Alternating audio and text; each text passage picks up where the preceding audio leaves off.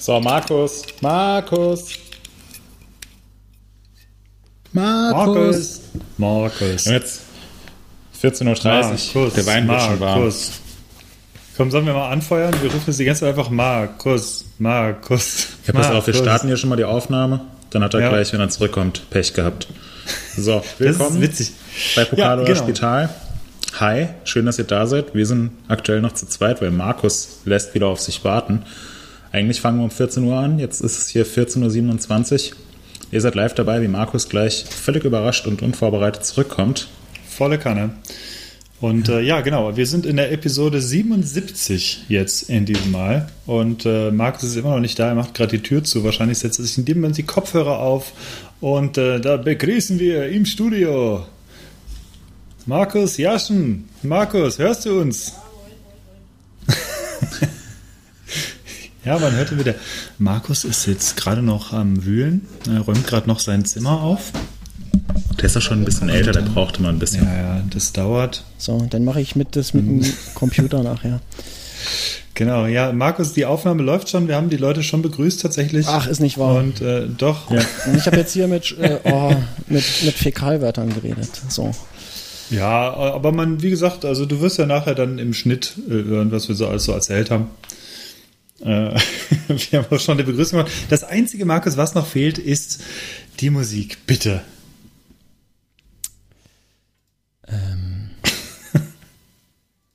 Ah, warte mal, nee, Mist, falscher Ordner. Selbst was am Plan dran. Äh, Es geht nicht. Markus wühlt in seiner Soundkiste. Gekaufte Redakteure, unerfahrene Tester. Und jetzt sprechen sie auch noch. Der MTB News Podcast mit Markus, Hannes und Moritz. Ich finde diesen Würfel nicht. Na, egal. Ja. Aber wir haben uns ja schon begrüßt. Hallo Moritz nochmal. Hi Hannes, na? Äh, hi. Und ja, Markus ist auch da. Hi Markus. Ja, hallo, wer von euch knackt denn damit irgendwas? Nein, Hat da nicht. jemand Bonbonpapier? Achso, das war gerade Bonbonpapier, ja. Ja, ja. bitte mal ganz schnell weg damit. vom Kinderpingui, dem Milchsnack im Handyformat. Ja, du bist mir auch schon so ein Kinderpinguin. Oh, Kinderpingui, geil. Mhm. Finde ich viel besser als ein Bonbon. Damals, als Kinderpinguis tatsächlich noch Handyformat hatten. Heutzutage ist das nämlich kein Handyformat mehr. Ja, das stimmt tatsächlich, ne? Früher so Nokia 8810 und sowas, glaube ich, war das. Ja, oder diese Äh. ganz kleinen von äh, zum Aufklappen äh, von Motorola. Oh, Razer. Ja, Razer ja, hatte ich ja, auch. Waren, die waren sehr stylisch, fand ich immer gut. Hattest du auch, ne? War, war mein zweites Handy, glaube ich, ja. Ja, krass. Siemens S6 war mein allererstes Telefon. Oh, war das schlecht. ey. Egal. ähm, so, begrüßt haben wir uns, ja. Genau, ja. Hallo. schön.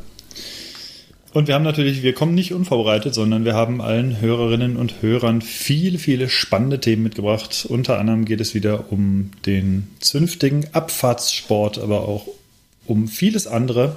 Und bevor wir damit starten, würde ich sagen, stellen wir mal unsere Getränke vor. Ich fange einfach mal an, denn es sind bei mir derer drei. Und zwar habe ich vorgetrunken ein Oberdorfer Helles. Das ähm, hatte letztens ein guter Freund mitgebracht, beziehungsweise habe ich bei ihm getrunken vielmehr. Und wie das war, erzähle ich später. Und jetzt habe ich hier noch ein geschlossenes Becks alkoholfrei, was ich gegebenenfalls noch öffnen werde und trinke aber nicht. gerade einfach ein Cappuccino. Lass es einfach. Es ist halt kalt, es ist ein alkoholfreies Bier, es ist isotonisch. Ja. Und es war im Angebot, wie alle meine alkoholfreien Bierkästen, die Ja. ich halt so habe. Siehst du, das ist der Grund, warum ich leider jetzt das Bier, was ich habe, nicht trinken kann, äh, weil es eben nicht gekühlt ist. Tja, Ähm, das hat mir, ja, das erste Mal seit. Mensch, Markus, heute ist echt nicht dein Tag, ne? Das erste Mal. findest so- den Würfel nicht, kommst eine halbe Stunde zu spät zur Aufnahme und dann musst du auch noch warmes Bier trinken. Ja, das, deswegen lasse ich das sein. Das werde ich heute Abend nachtrinken. Ich werde aber äh, in den Shownotes darüber berichten. Äh, ich möchte Zur aber Strafe? trotzdem kurz, Das gibt einen Eintrag. kurz zur erwähnen. Strafe musst du ein äh, Quatsch, Mensch Mark, eine, eine Mensch Markus Folge gucken. Äh, was wiederum Kennt ihr die noch? sagt mir gar nichts. ähm, da, aber ich werde das gleich googeln. Aber während Ja. ich google, werde ich, oder äh, ich, äh, DuckDuckGo suche, oder, äh, beim, bei den Fakten bleiben, werde ich kurz sagen, was ich, äh, welche Sorte Bier ich habe. Und zwar ist das ein, ein helles äh, vom Lang, von der Langbräu Brauerei in Freyung. Äh, hat mein Nachbar mir mitgebracht, weil ich so fleißig den Garten gegossen habe, als sie im Urlaub waren. und habe es vergessen kalt zu stellen. Aber wie gesagt, in den Shownotes wird stehen, wie es war. Und äh, dann bleibt noch Moritz mit seinem Getränk. Ja, ich trinke kein Bier, sondern äh, einen Grauburgunder. Äh, live hier in dieser Sendung als einziger. Ähm, und zwar wieder den 1112. Ich hatte leider nichts anderes. Ähm, bin gerade aus Frankreich zurückgekommen und hatte jetzt leider keine Zeit, mir noch irgendein Bier zu kaufen. Deswegen muss ich gerade einen Wein trinken, äh, den ich schon mal getrunken habe. Das ist gar nicht schlimm. Ja, und eine äh, Charity Mate habe ich auch, damit ich nicht einschlafe, weil ich bin, ehrlich gesagt, noch vom Wochenende so ein bisschen durch den Wind und es kann wirklich jederzeit passieren, dass ich einfach anfange zu schnarchen. Äh, das ist okay, das heißt, wir müssen dich einfach äh, äh zum Reden animieren und Ich dabei, und dabei erzählen. halten. Genau. Ja. Aber das wird uns Ja. nicht schwerfallen. Ähm, gut, haben wir das geklärt. Dann äh, lass uns mal ein bisschen aufs Feedback eingehen. Da gab es äh, tatsächlich ein bisschen. Ähm, das erste war etwas, äh, ein bisschen Kritik als Frage versteckt. Ähm, da wurde ein bisschen äh, gefragt, warum wir eigentlich nicht über den Cross-Country World Cup gesprochen haben. Ähm, Hannes, du hast, äh, hast ja da einen Plan, du hast ja da schon mal was äh, ausgeheckt. Ähm, erzähl doch mal. Also das, das Problem ist bei uns und Cross Country einfach, dass, und ich meine, wir hätten auch schon, wenn wir drüber geredet haben, dann haben wir entweder irgendwelche Namen falsch ausgesprochen. Ich erinnere nur an äh, Mathieu van der Poel ganz am Anfang. Van der Poel, ja. und ähm, teilweise einfach irgendwelche F- Sachen und Fakten halt durcheinander geschmissen haben. Und das liegt einfach daran, dass wir generell etwas abfahrtsbasierter sind in unseren, in unseren, äh, ja, in unseren Erkenntnissen und in unserem Wissen und ähm, Deswegen würden wir das so machen, dass wir demnächst, und das wird dann irgendwann ähm, in der etwas längeren World Cup Pause der Fall sein, uns einen Experten aus unserem Team dazu holen ähm, von unseren Cross-Country-Jungs. Die würden wir uns dann mit in die Sendung mal hier holen. Und die haben nämlich, äh, ich, ich würde fast denken, die gehören mit zur Creme de la Creme der Cross-Country-Erfahrenen in Deutschland und kennen alles und jeden. Und die äh, sind auch immer dafür zuständig, dass ihr die ganzen Rennergebnisse von den World Cups und aus aller Welt von allen möglichen Cups und Rennen und ähm, Marathonveranstaltungen und was weiß ich alles immer auf MTB News lesen könnt.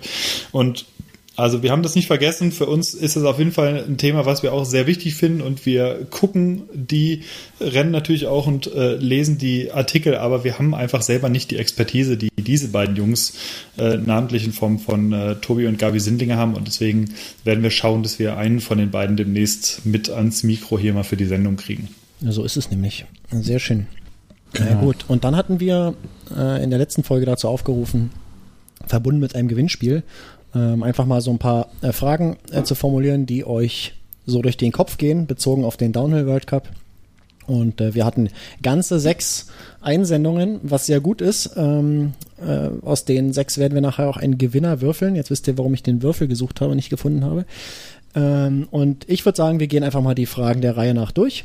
Ähm, vielleicht können wir sie sofort beantworten. Vielleicht muss äh, Moritz die aber auch mitnehmen auf den nächsten World Cup und versuchen dort äh, die Leute äh, selbst zu fragen. Das werden wir sehen. Fangen wir mal an. Erste, Oh erste Frage Ja. von Finn. Ähm, welcher Fahrer, welche Fahrerin hat das merkwürdigste äh, und oder lustigste Ritual vor dem Start? Weißt du da was, Moritz? Ist dir da schon mal was Äh, aufgefallen?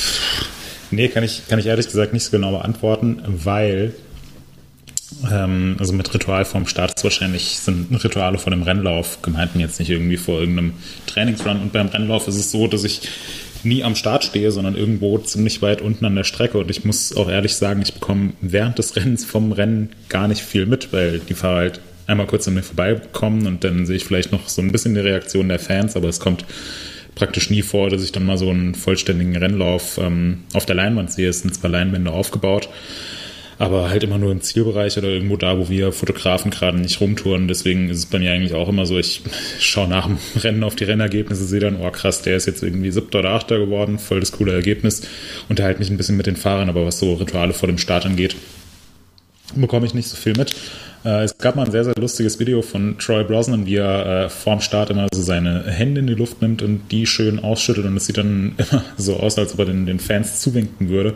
Äh, macht er aber, um den Blutfluss so ein bisschen anzuregen und ansonsten, ähm, ja, würde ich sagen, gibt's da ganz unterschiedliche Sachen. Hin und wieder habe ich es mal so gemacht, dass ich dann vor der Quali oben am Start war Und ähm, da merkt man dann auch schon, dass die, also dass, dass wirklich eine sehr, sehr angespannte Atmosphäre vorherrscht. Jeder bereitet sich auf seinen Rennlauf vor. Die meisten Fahrer mit Kopfhörern, haben die Augen zu, sitzen auf der Rolle und fahren sich warm. Manche Leute gehen noch so im Kopf die Strecke durch oder machen so ein bisschen autogenes Training. Das kennt man von den Franzosen, dass die dann so die Strecke nochmal richtig abfahren.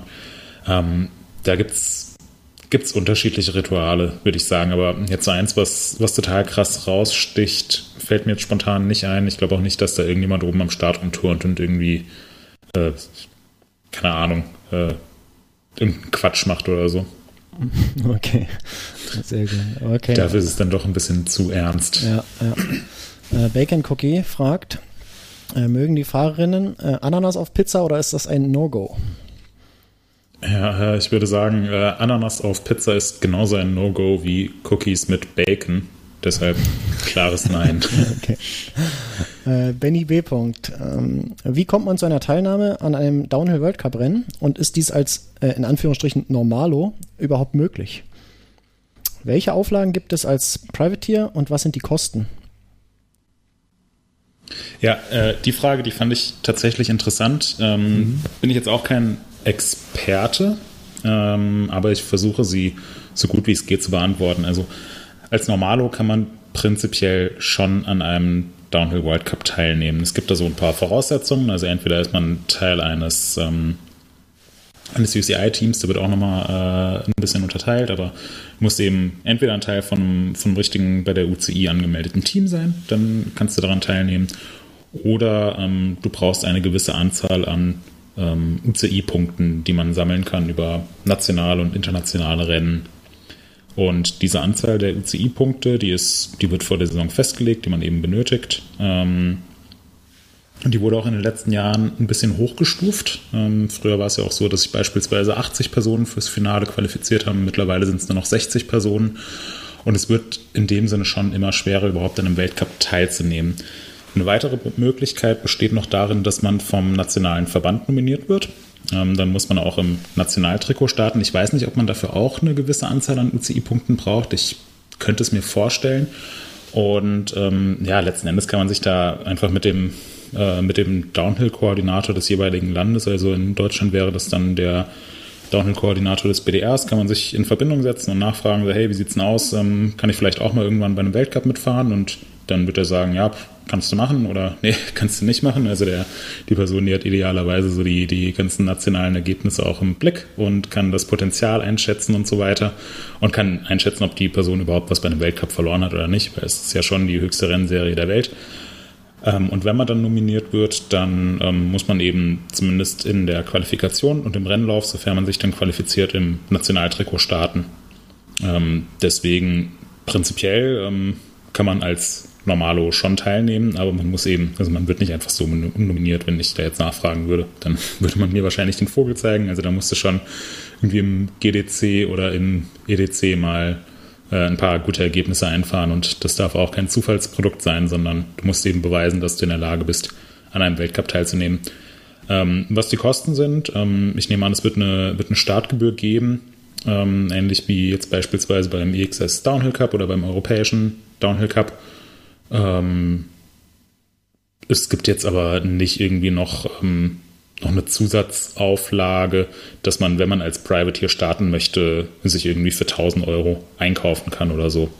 Ähm, was es gibt, ähm, ich glaube, das wird offiziell nicht so kommuniziert, aber es gibt so das ein oder andere Team oder gab es in der Vergangenheit, wo man sich dann tatsächlich als Privateer einkaufen konnte und dann eben auch den Status des Teamfahrers genossen hat und über diesen Weg eben ähm, in der Lage war, an World Cups teilzunehmen. Normalerweise würde man ja denken, man ist, ähm, also wenn man in einem Team ist, dann wird für einen alles bezahlt und ähm, man macht eher ein bisschen Gewinn. Aber es gibt auch Teams, die das eher so, naja, die ihren, also die halt die Kosten für den Teamstatus bezahlen und dann auch wieder ein bisschen Geld einnehmen, indem sie die Startplätze so ein bisschen an die, ja. an die Fahrerinnen und Fahrer verhökern. Ja, da ist ja. vielleicht auch äh, legitim, weil ich glaube, so in, in, Geld schwimmen die alle nicht so, oder? Nee. nee, wenn man sich mal, wenn man sich die Preisgelder beispielsweise anschaut, die die UCI auszahlt, das ist schon ganz schön wenig. Also es, mhm. ähm, selbst wenn man da einen World Cup gewinnt, Ähm, ich müsste mal nachschauen, wie, wie die Preisgelder aktuell ähm, sind, aber also da gewinnst du bei jedem Crankworks-Rennen oder bei jedem anderen Rennen von einem internationalen Format in einer anderen Sportart wahrscheinlich mehr Geld. Da ist es halt eher so, dass, ähm, also Preisgeld kannst du eigentlich komplett in die Tonne kloppen, kannst dir einen schönen Abend von machen, ein paar Drinks spendieren und das war's dann auch. Ja. Das finde ich krass, weil andersrum ist es ja so bei ganz vielen anderen Sportarten, wenn du halt richtig berühmt bist, dann kassierst du ja Antrittsprämien, dass du irgendwo dann mit dabei bist. Also kann er bei also weltberühmte Marathonläufer oder Triathleten oder Golfer oder was weiß ich, wahrscheinlich auch E-Sportler und so, die dann einfach dafür sorgen, dass dieses und jenes Rennen halt einfach mit dir werben kann. Das ist auch eine krasse Sache, finde ich, wenn du dann so weit bist, dass du es dir aussuchen kannst und einfach sagst, ja gut, dann fahre ich jetzt einfach dazu Spaß mit. Ja. Die Leute können mit mir werben und ich kriege Kohle noch dafür. Das ist ja auch, auch nochmal nicht schlecht. Und du musst nicht Ja, und hier ist, es, hier ist es halt so, du gibst Geld dafür aus, hast super hohe Kosten, die du auf dich nimmst und machst es eigentlich nur, um an einem coolen Event teilzunehmen. Aber ja, Ja. finanziell ist es eigentlich ein ganz schöner, eine ganz schön, ja, äh, sinnfreie Angelegenheit für die, für die allermeisten Fahrer. Mit Ausnahme der Top 10, Top 15, Top 20. Ja. Und siehst oft aus wie Sau nachher. ja, das, Finde das ich auch nochmal witzig, weil dann kommen sie in einem weißen Outfit, stehen sie oben und das hält genau drei Sekunden Ja, Ja, und dann ist es braun. ja. ja, das ist wohl auch wahr. Okay. So, vierte Frage, Timbolot. Ähm, was ist denn der Lieblingskaffee und vor allen Dingen das Lieblingsbier der Fahrer und Fahrerinnen? Ja, das Musst du müsste mitnehmen, ich, ja, müsste ich in Erfahrung bringen. Ähm, ich glaube, das Thema Kaffee wird im Downhill immer relevanter, aber ist im Cross Country auf jeden Fall äh, nochmal ähm, noch mal eine Stufe wichtiger, ähnlich wie im ähm, Straßenbereich hat da praktisch jedes Team irgendeine Siebträgermaschine in den Pits. Ist mir jetzt im Downhill noch nicht so sehr aufgefallen, aber hat sich in den letzten Jahren jetzt auch gewandelt, dass, äh, äh, dass da mehr Wert drauf gelegt wird. Ja. Und ähm, Bier äh, würde ich einfach mal denken, da Was da nach, ist, dem ne? Rennen, nach dem Rennen schmeckt alles gut und Ja, ja, ja. vor dem Rennen ist das eher ein No-Go. Ja, okay, cool.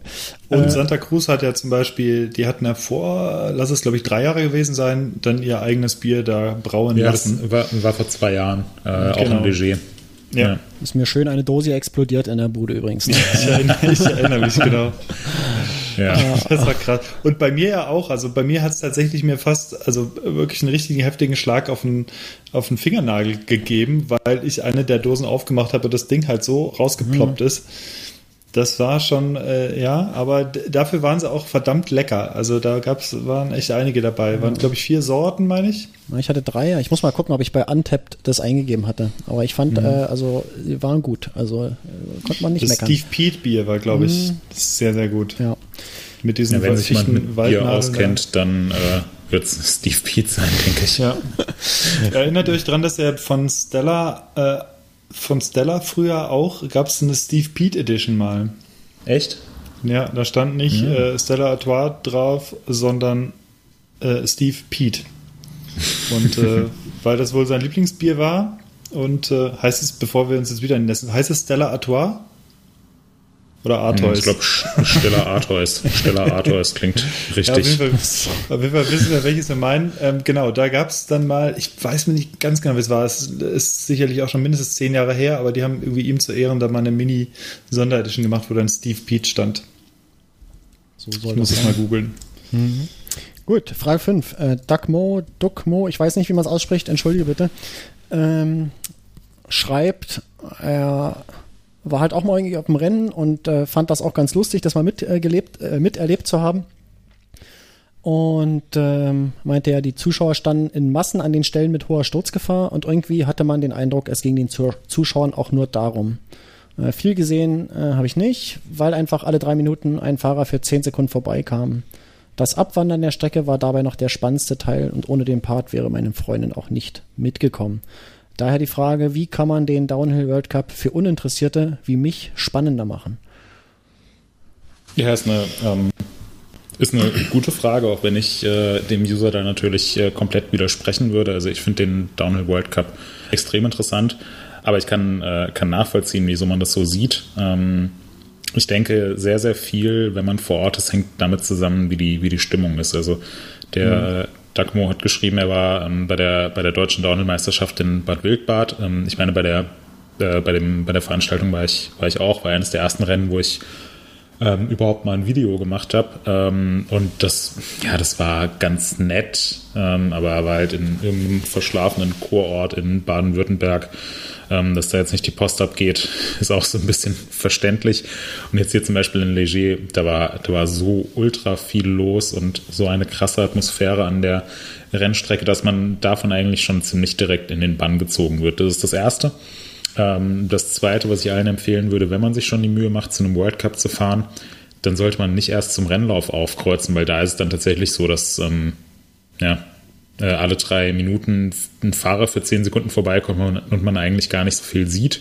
Also dann würde ich empfehlen, auf jeden Fall schon mal morgens im Training am Streckenrand zu stehen, weil da hat man dann tatsächlich die Gelegenheit, auch mal die Strecke runterzulaufen, sich verschiedene Sektionen anzuschauen.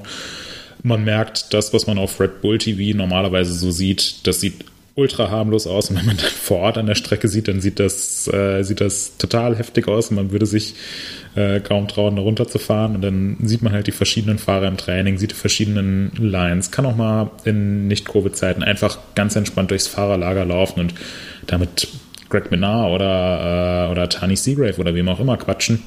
Und das ist schon eine sehr, sehr coole Atmosphäre.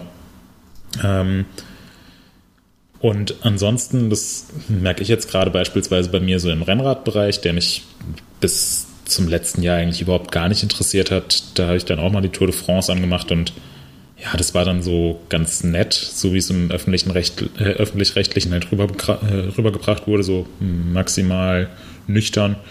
Ähm, und jetzt interessiert mich das schon mehr, weil ich auch einfach angefangen habe, mich mehr darüber zu, zu informieren, äh, Rennen zu schauen, verfolgt es im Eurosport-Player relativ intensiv.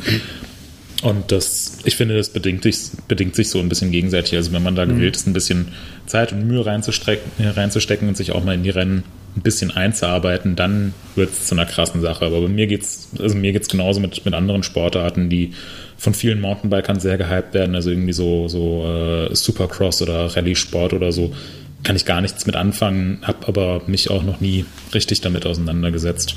Und ich glaube, wenn ich mich mal damit auseinandersetzen würde, dann, dann würde da auch relativ schnell ein Interesse kommen. Ja, absolut. Ich denke, es ist auch ein, großes, ein großer Unterschied einfach, wenn, wenn ich zum Beispiel irgendein Rennen oder ein Downrennen halt einschalte und ich weiß überhaupt nicht, was bisher passiert ist. Und ähm, das gewinnt ja auch an Dynamik. Das geht ja los und ähm, das, das Krasse finde ich ja auch immer generell an Downhill-Rennen oder gerade an den World Cup-Rennen, dass die schnellsten Fahrer halt immer zum Schluss kommen und du, du kommst wirklich, es geht halt los mit den letztqualifizierten. Steigert sich so, ne? Das, genau, es steigert äh, sich äh, und du denkst am Anfang schon, meine, meine Güte, sind die jetzt schon schnell darüber und dann geht es halt immer weiter und du denkst, also die Zeit, die schlägt jetzt keiner mehr. So unfassbar krass, wie lange der jetzt schon da oben steht und dann kommt halt wieder ein Amaury Perron oder ein Bruni oder ein Minard oder wer auch immer oder äh, ein Thibaut jetzt beim letzten, der die Zeit dann wieder pulverisiert und nochmal zwei Sekunden rausholt und denkst, es kann nicht wahr sein. Und ich denke, aus dieser Dynamik kommt es dann. Und das geht mir auch tatsächlich in vielen Sportarten so, wenn man von Anfang an mit dabei ist. Äh, Moritz hast es schon erwähnt, Tour de France ist genau das Gleiche, vor allem wenn du halt vorher so ein bisschen weißt, worum es halt geht. Keine Ahnung, die, die jeweilige Etappe hat halt irgendwie zwei lange Anstiege. Dann ist es bei, bei der einen Bergankunft interessant, wer als erster reinkommt. Dann gibt es eine Sprint-Zwischenetappe zwischendrin. Ähm, und dann weißt du, dass es am Schluss halt nochmal irgendwie sechs Kilometer berghoch geht und dann zum Schluss 500 Meter geradeaus. Und da fiebert man irgendwie dann drauf hin.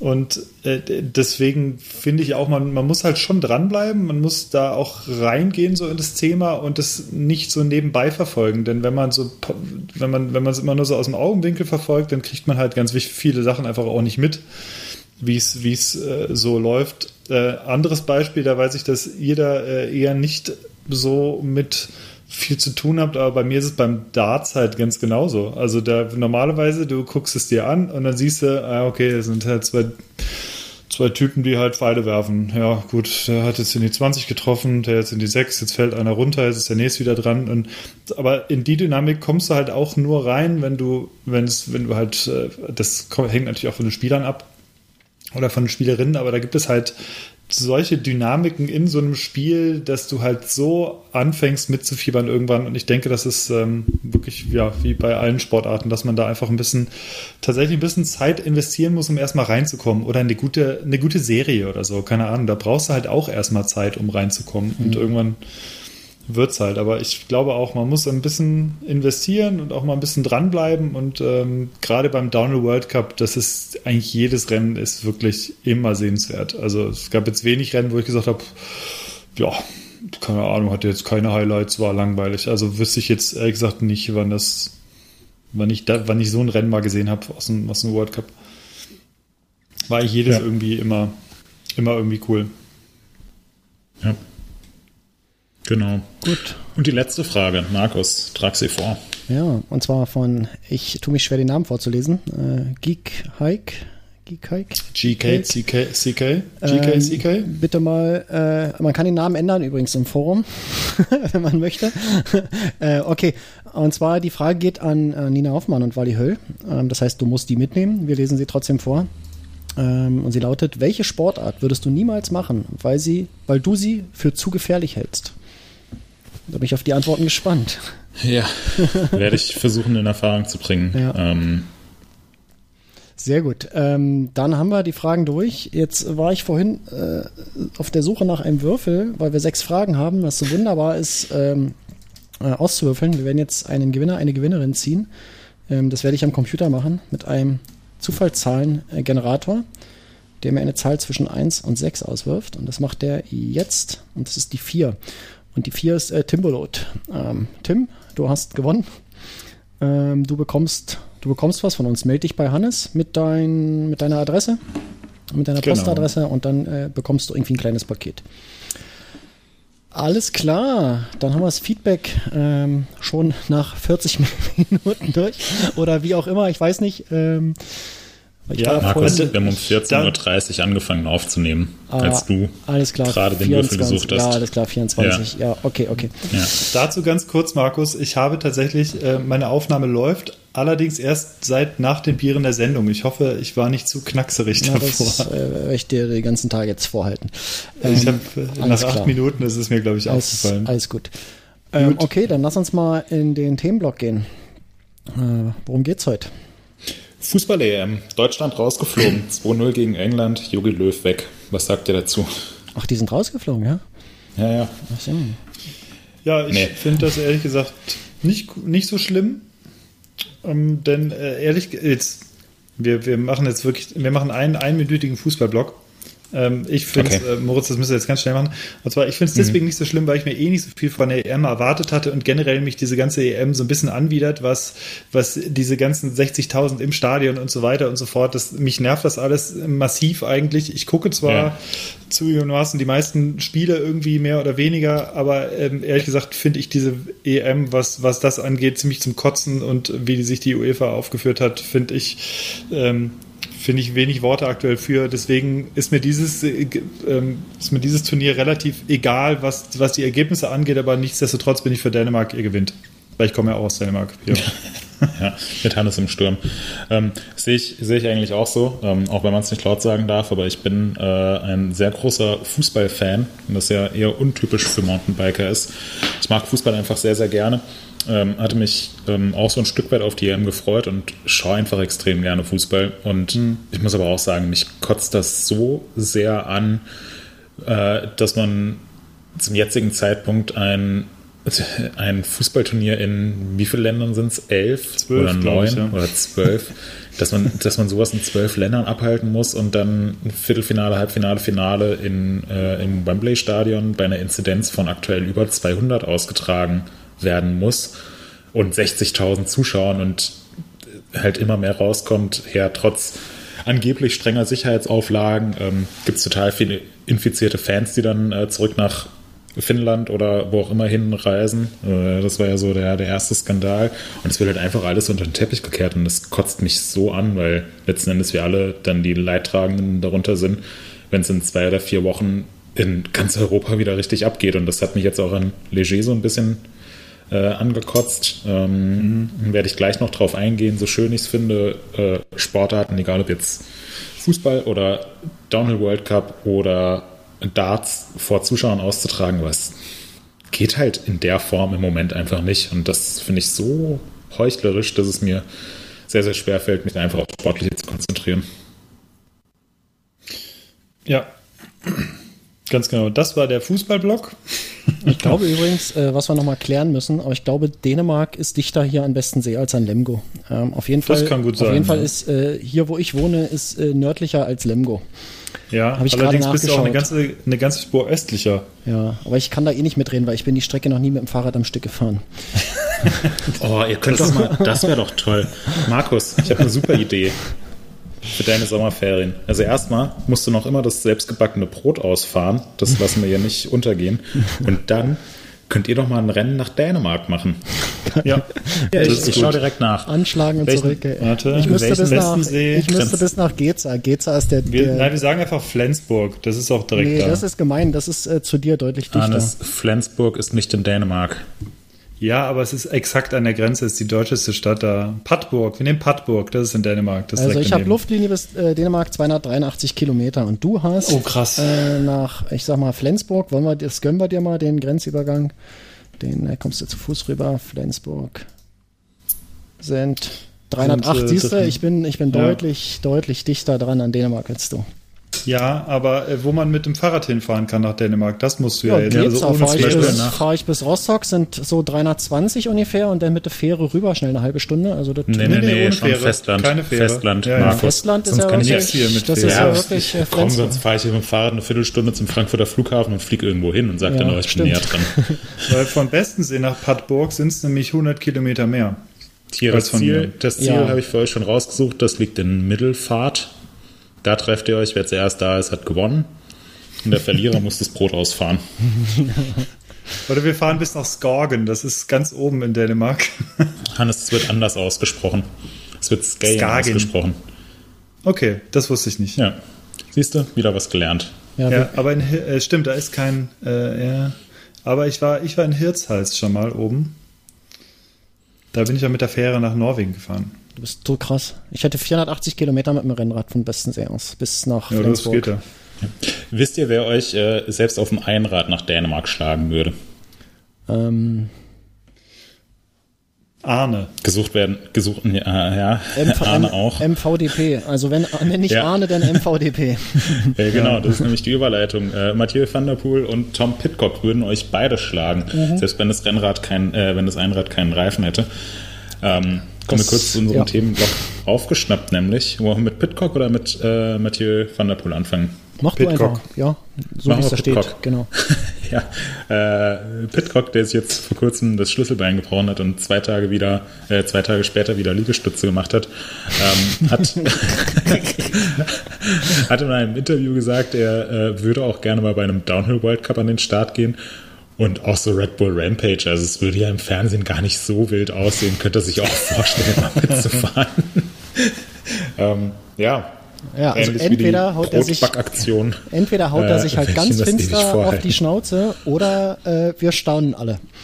Das Schlimme Ja. ist, ich fürchte, wir würden alle staunen. Ja. Also ich habe das. Ich glaub's auch. Also ich habe leider, egal bei wem, egal ob Van der, äh, Van der Poel oder Pitcock, die können, glaube ich, machen auf dem Zweirad, was sie wollen. Sie, sie fahren vorne mit.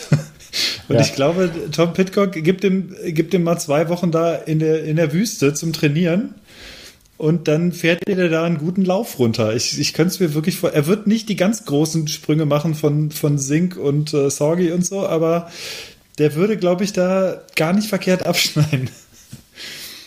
Ja, ich glaube schon, dass er da, dass er da kein Land sehen würde, weil es einfach so eine spezielle Sache ist. Aber ich glaube, wenn, wenn so Leute wie Pitcock oder Van der Poel mal dediziert für Downhill World Cup weiß ich auch nicht genau, aber sowas wie Enduro World Series dafür äh, langfristig trainiert, äh, trainieren würden, dass die schon gar nicht so schlecht wären. Ja, es, ich denke, da sind einfach, die sind nicht nur, ähm, die sind nicht nur stark, was so Mindset und, und Ausdauer und so weiter angeht, sondern die sind auch, oder ich schätze die einfach auch als Bewegungstalente generell ein. Und diese Bewegungstalente, die können, ähm, also ich, da gab es so ein paar im, im Sportstudium früher auch, die dann Sportarten zum ersten Mal gemacht haben und die haben sich dann da komplett reingekniet und dann sind die relativ passabel gewesen, relativ schnell. Mhm. Und ähm, solche Leute gibt es einfach und die beiden würde ich jetzt einfach mal dazu zählen. Ja, die fangen halt nicht bei Null an. Also die haben, Ja. wahrscheinlich sind sie schon bei 85 Prozent oder so. Und ähm, also alles, was das körperlich angeht, ja. Und ich denke mal so, also was heißt, ich denke, ich weiß dass, oder man sieht es ja auch, dass die, die Fahrtechnik, dass sich da in den letzten Jahren extrem viel getan hat im Cross-Country-Bereich. Und äh, ich denke mal, die trainieren auch entsprechend. Und von daher ich, sind vielleicht nicht mehr so viel Prozent, bis sie da irgendwie Ich würde es gerne mal sehen, Ja, muss ich sagen. Ja, vor allem hier, äh, Van der Poel ist ja jetzt aus der Tour de France ausgestiegen, kommen wir gleich noch zu. Und irgendwie so zwei Tage später ist jetzt ein Helmkamera-Video von Van der Poel aufgetaucht. Habt ihr es gesehen? Nee. Link. Ja, und zwar, äh, ja, such dir, such ich dir raus. Ähm, kam von seinem Team Alpecin Phoenix. Ähm, und zwar war er in äh, Lac Blanc im Bikepark. ähm, im Moment war es, war es vor oder nach der Tour de France? Ich glaube, es war, es ist entstanden vor der Tour de France. Äh, trotzdem oder gerade deshalb sehr krass. Ähm, ich kann euch mal kurz in. Ah, sorry, jetzt geht hier der Sound an. Ähm, er ist halt, äh, ich, ich schick's mal hier kurz in unseren Podcast-Channel auf YouTube. Er war halt in äh, Lac Blanc im Bikepark auf seinem, mh, ich erkenne nicht genau, ob sein äh, Canyon, äh, also welches Canyon es ist, ob es ähm, Fully oder, oder Hardtail ist. Aber er fährt halt mit seinem Cross-Country-Bike und ohne Handschuhe Alter, oh Strecken Gott. runter, die laut Usern, die schon da waren, super anspruchsvoll sind, macht äh, Er da- relativ, Relativ ist große ja Whips. alles. Ja, Also das ist, ich glaube, das ist sein Hardtail. Also zumindest, Es- oder auf jeden Fall sehr, sehr wenig Federweg, wenn überhaupt. Ich kann es jetzt nicht Naja. anklicken, weil dann würde sofort der Sound hier in den Podcast kommen. Das ja heißt- mach, halt, mach halt kurz, sollen die User mal weghören. Ja. Das, das sieht auch gar nicht so unstylisch aus, muss man sagen. Also, irgendwann so ein bisschen. Ja, und wie gesagt, laut, laut Usern äh, hier auf, ähm, auf Pinkbike in den Kommentaren, ähm, laut Usern, die schon da waren, ist das halt, sind das echt anspruchsvolle Strecken in, äh, in Lac Blanc, Ja. die er da, die er da runterfährt. Cool. Ähm, äh, unglaublich, wirklich. Das ist schon. Ähm, einer schreibt, äh, I rode this trail yesterday on my enduro bike and trust me, I can tell you this is nuts on a cross-country bike. Also so. ja. Und der andere schreibt, äh, es wäre der äh, Black 8 Trail in Les Arcs und der Trail wäre definitiv no joke, also schon richtig anspruchsvoll. Der, der ballert halt einfach auf seinem Cross-Country-Rädchen runter. ohne Handschuhe. Da sieht Ja. auch. Äh, ja, krass. Aber, äh, es sieht Ja. auch aus, als hätte er so ein enges Kurzarm-Jersey an. Also gar nicht wirklich in seinem Cross-Country-Outfit. Stell dir vor, du bist da in deinem kompletten Enduro-Outfit und stehst davor und denkst, ja, jetzt muss ich mal gucken, dass der Reifen aufgepumpt, dass alles so gut funktioniert, irgendwie alles ist gut Setup und dann knallt er mit seinem Cross-Country-Fully an dir vorbei, ohne Ja. alles. Ja, also die, die Jungs, die können schon größtenteils richtig, richtig, richtig gut Fahrrad fahren. Ähm, da hat- habe ich schon diverse Male hier gesagt, hat der Cross-Country-Sport auch einen enormen Wandel hingelegt.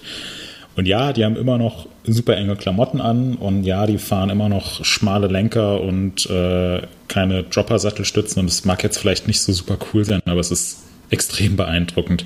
Und gerade was äh, Matthias van der Poel jetzt in den letzten Wochen abgezogen hat, ey, boah. Also, Er ist der Boss ist er- einfach. Das, Ja. das ist der Boss. Also ja. der, Er ist ja der bei der Tour de France angetreten und hat vorher schon gesagt, ja, er fährt das jetzt einfach mal mit, so geil, um sich Typ. auf die, um die Olympischen Sommerspiele im Cross-Country vorzubereiten. Ähm, ist dann direkt ins gelbe Trikot gefahren mit, mit einer Wahnsinnsfahrt am, äh, was am zweiten oder am dritten Tag. Ähm, ich glaube am dritten.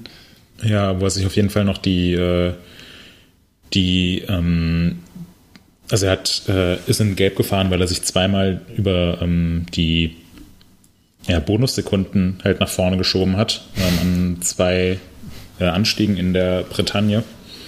Ähm, ist er zweimal dem, äh, dem Fahrerfeld sowas von krass davon gefahren, ist dann in Gelb gefahren, hat sich einen Traum erfüllt. Es ist ja auch generell eine sehr, sehr rührende Geschichte mit seinem Opa, der verstorben ist und der so der kämpferischste Fahrer der Tour de France-Geschichte und ein absoluter Publikumsliebling in Frankreich war, aber es nie geschafft hat, ins gelbe Trikot zu fahren. Und jetzt hat sein Enkel es endlich geschafft.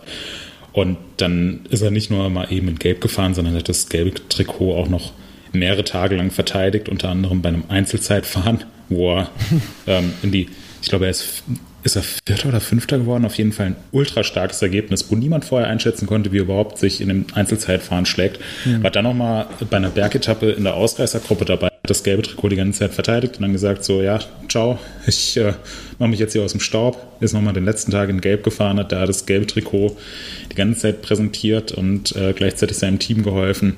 Ähm, auf Instagram ist gerade so ein, geht so ein Video viral. Ich weiß nicht, ob ihr es gesehen habt, wie. Aber mit dem Jungen und der Flasche? Ja, ja, genau, wie er dann noch so einem Jungen die, die Flasche überreicht. Ähm, Wie der sich freut, schon- der Junge, ne? Das ja, ist total schön. Ja, ja. genau. Also da könnte man fast meinen, der, der Junge wurde, wurde vorher noch gecastet und vom Team dahingestellt und äh, es wäre so Teil von einem ganz, ganz, ganz kitschigen amerikanischen Werbespot, der in der Super Bowl Halbzeitshow läuft. Ähm, das ist, eine, ist schon, äh, ja, ähm, von vorne bis hinten eine sehr, sehr packende Geschichte. Mathieu van der Poel ähm, bei der Tour de France und generell in diesem Jahr. Also ich bin sehr gespannt, was er jetzt bei Ja. Olympia reist und auch was Tom Pitcock reist und ähm, die anderen Fahrer, die gerade saustark unterwegs sind, äh, Flückinger, Nino Schurter muss man immer auf dem Schirm haben und so weiter. Das wird schon sehr cool, sehr spannend.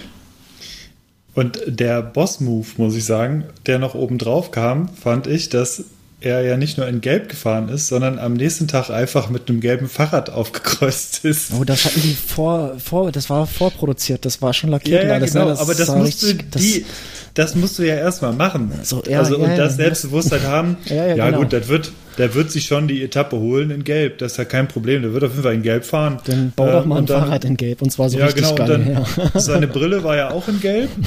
Und, äh, und dann hat er seinen gelben Tour de France Ram und am nächsten Tag stand er halt komplett in Gelb. Und wie man, wie man das einfach so kaltblütig einfach vorplanen kann, ja, ja, wird schon klappen. Mhm. Äh, das werden wir nicht umsonst gemacht haben. Äh, mach dir mal einen gelben Rahmen. das fand Ja, ich gut, schon aber das- ziemlich gut. Also das, finde ich jetzt ehrlich gesagt gar nicht so äh, gar nicht so bosshaft, weil das werden die Teams, äh, die anderen Teams auch gemacht haben. Also für einen Alaphilippe war nach der ersten Etappe auch garantiert schon alles vorbereitet. Ähm, und damit, damit rechnen die Teams ja auch so ein Stück weit. Van der Poel hat von vornherein gesagt, dass er irgendwie nur die erste Woche oder so mitfahren wird. Und dann war ja klar, also wenn er, wenn er in Gelb fahren will, dann hat er hier die Chance und kann sie eine Woche lang komplett verausgaben.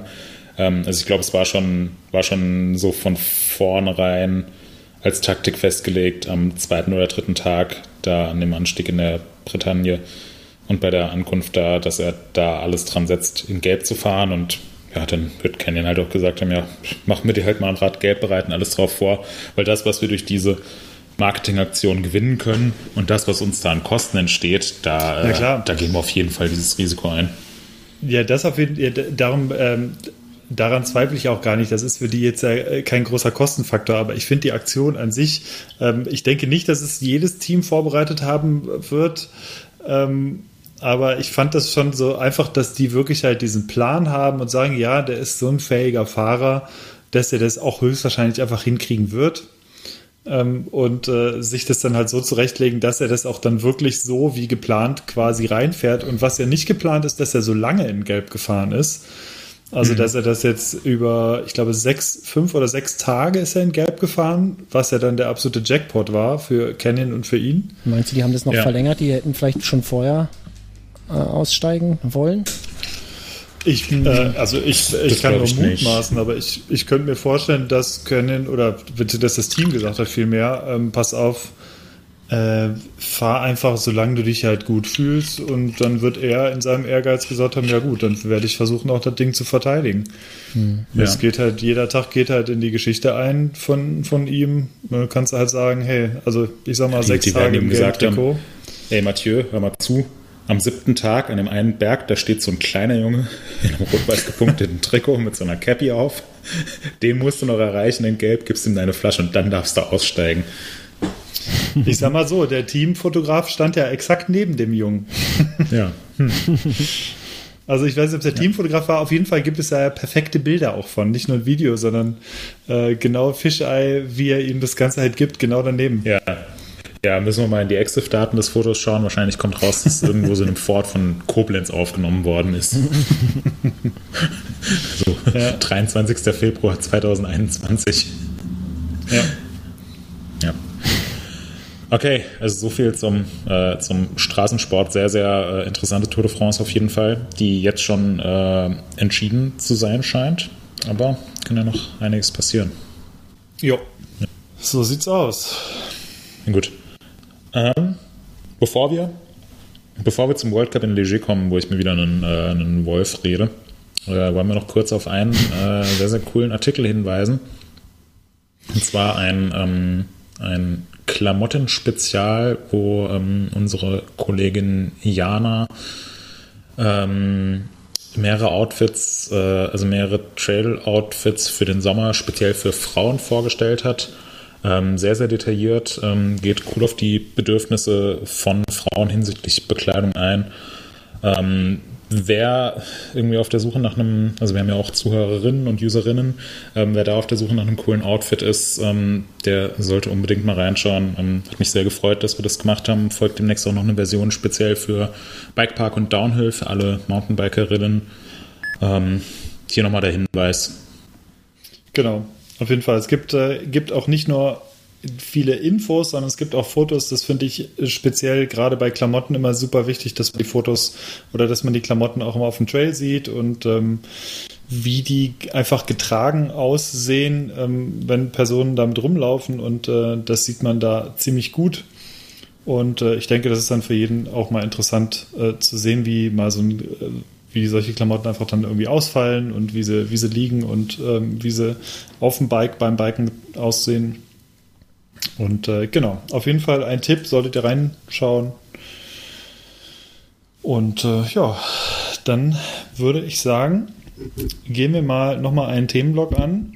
Und zwar äh, das Thema Downhill. Es ging nach Leger und ähm, es gab natürlich wieder sehr viele Artikel, die wir veröffentlicht haben, jede Menge Fotostories, Raw-Video und ähm, ja, die, den Livestream und alle möglichen Sachen. Und ich denke, dass ähm, ich da einfach jetzt mal das Wort übergebe wieder An Markus, der vor Ort war. genau. Ja, Markus war vor Ort in seiner Ist Fotouniform. als Privateer mit Ananas auf dem Kaffee. Genau, also er war der wir Vorfahrer für die Profis Ja. und äh, ist natürlich das Gap gesprungen als allererster, um das auszuprobieren. Ja. das Jetzt bräuchten wir vielleicht ein Ja. spezielles World Cup-Intro. Ja, die, äh, Markus, das- äh, das- Hannes, kannst du da nicht mal was mit deiner, äh, mit deiner äh, Harmonika oder wie das Ding hieß machen? Das Gap hatten die ja extra noch, äh, das hatten die ja noch umgebaut, ne? Als ich das getestet hatte. Das, äh, das war ja erst eine Rechtskurve. Aber da ich ja den Schokofuß auf der anderen Seite habe, meinte ich, das geht so nicht, Leute. Dann Bist das, das Gap immer hochgesprungen oder was? und dann haben die das ja extra noch umgebaut. Ja, Ja, das, ja, das äh, ist Einzige, Gap. was mich, was mich nur irritiert ist, ähm, dass sie das, nachdem du es gesprungen bist, nicht mehr gezeigt haben in der, äh, in der Übertragung. ich weiß nicht, ob es an das dir fand lag. Ich, das fand ich, ähm, das fand ich schade, das hat mich nicht überrascht, aber von dem Gap hat man, hat man halt gar nichts in der Übertragung gesehen. Nee. Und ich glaube, das, das wurde auch bei uns kommentiert, ob das absichtlich wäre, dass, dass man jetzt das, dieses berühmte oder viel zitierte Gap gar nicht sehen würde. Ähm, das aber eher damit zu tun hat, ähm, in der Übertragung ist generell immer der Start zu sehen mit irgendwie einzigen Kamerapositionen. Und dann wird so weit runtergeschnitten, dass man noch den Rest des Runs sieht. Und die Strecke in Leger, die war jetzt relativ lang. Also sie hatte eine Fahrzeit von ungefähr vier Minuten. es gibt immer nur Da die halt- Schlüsselstellen so, ne? Das ist. Äh, naja, nee, es nee, gibt nicht mal, das nicht stimmt, das sind, nicht die Schlüsselstellen, dabei. sondern einfach, ja, es gibt, äh, es gibt die ersten 20 Sekunden und dann einfach vom Ziel zwei Minuten hoch, weil die müssen ja auch, Mhm. Ah, okay. Müssen ja auch die ganzen äh, Kamerapositionen aufbauen, Kabel verlegen. Ähm, das muss ja, muss ja alles Mhm. äh, gut vernetzt sein und so. Und natürlich soll auch möglichst viel vom Run in Echtzeit gezeigt werden und nicht nur Wiederholung oben vom Start. Und ähm, deswegen ist es, glaube ich, so, dass bei vielen Strecken das, was man in den, in den RAW-Videos beispielsweise sieht, wo wir Filmer uns von oben nach unten die Strecke abarbeiten und normalerweise recht viel im oberen Teil machen, weil, weil dann irgendwann das Training vorbei ist. Davon sieht man dann in der Übertragung leider gar nicht so Ja. viel. Ja. Ist auch interessant, überhaupt das mal so zu sehen, denn wenn man sich die Abfahrten dann mal anguckt, ähm, wie, wie lang diese Strecke überhaupt ist, und du siehst ja wirklich Ja. einen relativ kurzen Teil, finde ich auch immer zu sehen, wie sich das Puzzle nachher zusammensetzt aus dem, was man halt kennt und dem, dem oberen Teil. Und was ich ein bisschen schade finde immer an dieser Variante, also ich kann sie komplett nachvollziehen, macht aus Timing-Gründen ja komplett Sinn. Ähm, ich weiß, wir haben ja früher irgendwann mal rumgerechnet, wie lange es dauern würde, wenn du jeden Run zeigen würdest, so lange wie er dauert und jeden auch erst durchfährst, fahren lässt und so, das wäre überhaupt nicht machbar. Mm, Aber ich fand es sehr interessant, generell, äh, wenn, wenn du die Leute siehst, wie sie dann nach, keine Ahnung, zwei Minuten Fahrzeit halt dann wieder zu sehen sind nach dem Schnitt, ist es fast oder ist oft ein bisschen Spannung schon rausgenommen, weil sie halt schon zwei, drei, vier, fünf Sekunden Rückstand haben oder gestürzt sind und schon 20 Sekunden Rückstand haben. Denkst du, ah, ja, okay, schade. Ähm, aber ja, geht halt nicht anders. Aber da fragt man sich halt immer, Mist, wo sind denn jetzt diese paar Sekunden Rückstand entstanden? Weil unten ist es natürlich irgendwie immer spannend zu sehen. Aber wenn du halt dann so nach zwei, drei Minuten schon siehst, ach, okay, der hat schon fünf Sekunden zurück, die würde wahrscheinlich nicht wiederholen, dann ist so ein bisschen Spannung immer raus. Aber ich wüsste auch nicht, wie man es jetzt anders groß machen würde, ohne einen Riesenaufwand. Also nochmal so ein Zeit, Zeitsprung ist wahrscheinlich einfach auch für die Regie super kompliziert. Ja, ja, definitiv. Ähm, aber, also ich habe ja hier so ein paar Punkte aufgeschrieben, die ich thematisieren will. Ich glaube, wir müssen uns auch etwas beeilen. Ähm, aber kommen wir vielleicht als allererstes mal zur Strecke im Allgemeinen. Also Leger war ja, ist ja so ein legendärer, äh, legendärer Downhill-Austragungsort. Ähm, war das letzte Mal vor zwei Jahren im World Cup dabei. Ähm, mit einer Strecke, die einfach nur brutal schnell war. Also das Helmkamera-Video von, äh, von Amaury Piron, das, da könnte man meinen, der testet gerade eine Autobahn. ähm, das war super krass und ähm, dann hat es mich überrascht, dass dieses Jahr die Strecke komplett anders war. Also sie hatte ungefähr den gleichen, ungefähr den gleichen Startpunkt und ungefähr den gleichen Zielpunkt. Aber es war alles komplett neu. Also 100% neue Strecke, die auch bisher noch nicht so wirklich eingefahren war. Die wurde letztes Jahr mal ähm, bei so einem französischen Event getestet und für sehr gut befunden. Ähm, ja, aber es war halt eine komplett frische Strecke, ähm, die hin und wieder mal den, den Bikepark gekreuzt hat. Also da wurden so zwei, drei Verbindungsstücke genutzt, ansonsten frischer Waldboden, frisch gebaute Sachen.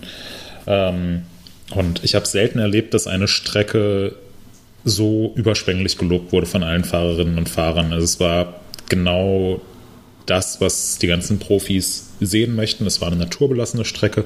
Für uns Fotografen war es sehr, sehr schwierig zu fotografieren, weil die Strecke, die war eigentlich überall fünf, sechs Meter breit abgesteckt und du hattest unzählige Linien, die du fahren konntest, von der jetzt auch nicht offensichtlich eine die schnellste war, sondern du musstest dir die Linie raussuchen, die am besten zu deinem Fahrstil gepasst hat. Ähm, deswegen war es manchmal so ein bisschen chaotisch, dass die kreuz und quer gefahren sind.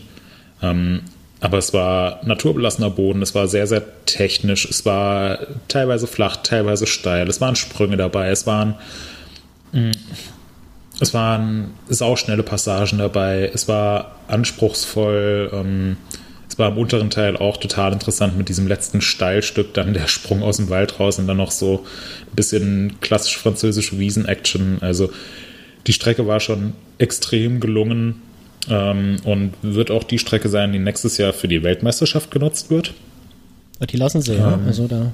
Ja, so meines, meines Wissensstandes nach ähm, wird das, äh, vielleicht wird es in kleinen Teilen noch geändert ähm, und es gibt sicherlich auch noch ein paar Sachen, die man verbessern kann, da gehe ich auch gleich noch drauf ein. Ähm, aber das wird die Strecke für die Weltmeisterschaft sein und das wird eine, Ja. wird eine super geile Strecke für die Weltmeisterschaft. Ja. Ziemlich, Und auch ziemlich wenn man cool. es Ja. ja, wenn man es mal mit den, also vor zwei Jahren war die Siegerzeit von Amaury Piron bei ungefähr drei Minuten. Dieses Jahr war es bei ungefähr vier Minuten, obwohl es ähm, ja die gleiche Anzahl der Höhenmeter und so weiter ist. Also es zeigt auch, dass es nicht so ein Highspeed-Geballer wie im letzten Jahr war, sondern halt schon deutlich anspruchsvoller. Und genau in so eine Richtung müssen Downhill-Strecken gehen. Ja, fand, war, Ja. Auch, war auch sehr cool zuzuschauen, auf jeden Fall. Also, das war, Ja. die Übertragung war, hat schon Spaß gemacht. Ich habe nicht das ganze Rennen gesehen, aber die wichtigsten Teile, wobei da wirst du gleich, ja, da wirst du jetzt zukommen zu den Äh, gefährlichen Sektionen. Ja, ähm, und ich muss sagen, das hat den, hat meinen Eindruck, meinen persönlichen Eindruck so ein bisschen getrübt. Ähm, denn es gab Und ich finde, das ist unabhängig von der Strecke selbst, die ich extrem gelungen fand. Aber es gab so ein paar Sektionen, die meiner Meinung nach saugefährlich waren und total unnötig gefährlich waren. Ja. Ähm, und mir ist halt echt im Finale jedes Mal, ähm, Hannes, du hast es ja gesehen, als sie da auf der Wiese diese langgezogene Linkskurve gefahren sind und dann auf diese, auf diese Holzbrücke draufgeknallt sind, wo noch so eine Gummimatte drauf war. Mit 60 Und dann sind die oder halt, so, ey. ja, mit 60 km/h sind da 15 bis 20 Meter weit rausgesprungen. Das fand ich so, also ich verstehe nicht, wieso man sowas in einem, wieso man sowas in einem Rennen braucht, gerade wenn es regnet. Und es war, ich finde, es war echt nur eine Frage der Zeit, bis jemand irgendwie von der, also die Brücke, da hat sie ja alle komplett versetzt. Und ey, stellt euch mal vor, da wäre jemand ein bisschen zu weit versetzt worden und von der Brücke einfach voll in diesen Graben ungebremst reingeflogen oder so. Also wer Ja. am nächsten dran war, war äh, Andy Kolb, den es vor der Brücke schon verrissen hat. Und dann ist der irgendwie noch mit einer wahnsinnigen Fahrtechnik so schräg runter von der Brücke gesprungen und dann ins Publikum reingerutscht. Passend dazu fährt im Hintergrund ein Krankenwagen vorbei. ähm, und ja, solche Sachen, da gab es ein, gab's ein paar von. Also zum Beispiel auch ganz oben direkt am Start ging es um eine Kurve, dann einen ziemlich großen Stepdown runter ähm, in einen sehr schnellen Rechtsanlieger rein. Und ähm, ich weiß noch, ich stand am, äh, am zweiten Trainingstag mit einem anderen Fotografen oben in dieser, in dem schnellen Anlieger nach dem Stepdown. Und wir haben noch so gesagt, so, oh, also wir haben ja, haben ja als Fotografen unsere Zone, in der, in die wir rein dürfen und von dort aus Fotos machen dürfen am Streckenrand, wo halt sonst keine Zuschauer rein dürfen. Die sind ein bisschen, also da kannst du halt auch umgefahren werden und stehst sozusagen in der Sturzzone im blödsten Fall. Und wir haben noch so gesagt, so, oh, hm, ist jetzt vielleicht keine so gute Idee, jetzt hier zu stehen, weil es ist nur eine Frage der Zeit, bis jemand diesen Stepdown entweder überschießt oder zu kurz kommt und dann voll in diesen Anlieger reinknallt und uns noch mitnimmt. Und dann hat es keine zwei Minuten gedauert, bis eine Juniorin an einem sehr großen Stepdown den versucht hat, ein bisschen zu kurz gesprungen ist, auf dem Vorderrad noch irgendwie bis in den Anlieger rein ist und so heftig über diesen Anlieger rauskatapultiert worden ist und drei Meter hinter der Sturzzone oder hinter der B-Zone, wo wir Fotografen sind, äh, war halt einfach so ein Liftpfosten ohne jeglichen Schutz. Und solche Sachen, die Downhill ist eine Downhill ist eine gefährliche Sportart, keine Frage. Es wird immer zu Stürzen kommen. Es ist sehr, sehr risikobehaftet, aber ich finde, solche Sachen machen das halt so unnötig riskant. Also wenn, wenn halt sich jemand schwer verletzt, weil die Strecke einfach scheiße gebaut ist oder weil, weil keine Sicherheitsmaßnahmen im Fall eines Sturzes äh, da sind. Und dazu hat es auch noch ewig gedauert, bis die Fahrer dann vom Berg abtransportiert worden sind. Also am ersten Tag ist jemand an besagtem Road Gap ultra heftig gestürzt, komplett auf dem Kopf äh, um diesen Anleger rum. Und es hat anderthalb Stunden gedauert, bis die Person vom Berg abtransportiert worden ist. Krass. Und das ist halt, also bei so Sachen wie Compartment-Syndrom oder inneren Verletzungen oder auch äh, Verletzungen an der Halswirbelsäule, ey, da kommt es halt echt auf jede Minute an, dass die Person dann, also er lag anderthalb Stunden lang am Streckenrand, hatte brutale Schmerzen, konnte sich kaum bewegen, wurde notdürftig versorgt. Das kann meiner Meinung nach nicht sein. Das ist, ist krass auf äh, Weltcup-Niveau. Darf nicht sein. Und ich finde auch der Sturz von Reese Wilson im Finale, es war ja so, so Reese Wilson, den Run, den er hingelegt hat, ähm, der wird wohl in die Geschichtsbücher eingehen, weil es hat geregnet äh, wie in Strömen und der war halt fest davon überzeugt, dass er dieses Rennen gewinnen kann und ist dann am letzten Sprung aus dem Wald raus. Boah. Er ist Also, in den Wald wieder gefallen. Er ist in den Wald wieder gefallen, äh, hat einen Suicide No-Hander gemacht, wollte vom Rad abspringen, kam aus den Klickpedalen nicht raus. Ähm, da können wir jetzt zum Glück drüber lachen, aber es hätte halt auch ganz schön schief gehen können. Und wenn Oh, der ja. sich jetzt ins Krankenhaus katapultiert hätte oder vielleicht sogar eine schwerwiegende Verletzung sich zugezogen hätte, dann würden wir jetzt hier nicht äh, locker drüber flachsen. Und ich finde, solche Sachen müssen halt echt nicht sein. Woran lag das denn genau? Also der äh, Claudio, der hatte in der deutschen Übertragung, also ich habe ich hab mir beide Übertragungs quasi auf, mit, mit beiden Sachen ähm, angehört. Claudio hatte gesagt, er wäre eventuell, glaube ich, in so eine, in so eine Rille halt in irgendeine Rod rein, die eventuell zu weich gewesen wäre und dann hat es ihn halt hinten rausgekickt, weil er mit dem Vorderrad Ja. irgendwie da reingebremst hat. Äh, kannst du das, äh, kannst du da was zu sagen, woran das gelegen haben könnte? Ja, genau. Also ähm, das hat man in der Übertragung leider nicht gesehen, aber es war eine sehr, sehr steile, schmierige Anfahrt und man musste kurz vor dem Sprung äh, noch so eine leichte Linkskurve fahren. Der Sprung, der war also der war gebaut, da hätte man auch einfach ein riesiges Geodreieck in den Boden rammen können. Also war echt so 45 Grad Winkel einfach ein Sender nach oben, so wie man hin und wieder so kacke gebaute Sprünge im Wald sieht, die dann keine Landung haben. Also so war das Ding gebaut, total, total hirnrissig sozusagen. Ähm, und Reese Wilson war halt davon überzeugt, dass er diesen, mit diesem Run Erster werden kann und hat deswegen auch nicht, äh, also hat sich deswegen entschieden, äh, vor dem Sprung nicht zu bremsen. Ist da ungebremst reingefahren und ähm, ist aber in die Rut rein und die Rut war auch weicher, als es erwartet war. Also er hat nicht damit gerechnet, dass der Boden da so aufgeweicht ist. Und ähm, dann hat es ihm das, äh, also hat es ihm bei der Kompression das Hinterrad in den Hintern reingehauen. Und dadurch ist er halt ungebremst über den Sprung und es hat ihn nach vorne gekickt. Ja, krass. Also das, es sah das war ja ungünstig. Es sah Ja. auch einfach krass aus, weil du, ähm, weil er eben die Arme so hochgerissen hatte, das sah Ja. Mhm. so komisch aus. Du hast so, Was macht er denn da? Aber stimmt, klar, Klickpedale. Ähm, Mhm. Aber auch, man ist, er hat sich tatsächlich noch verhältnismäßig gut abrollen können. Also du siehst, man sieht sehr gut, dass er nicht das erste Mal in seinem Leben gestürzt ist. Das hätte bei einem Amateur wäre es hundertprozentig viel, viel übler ausgegangen.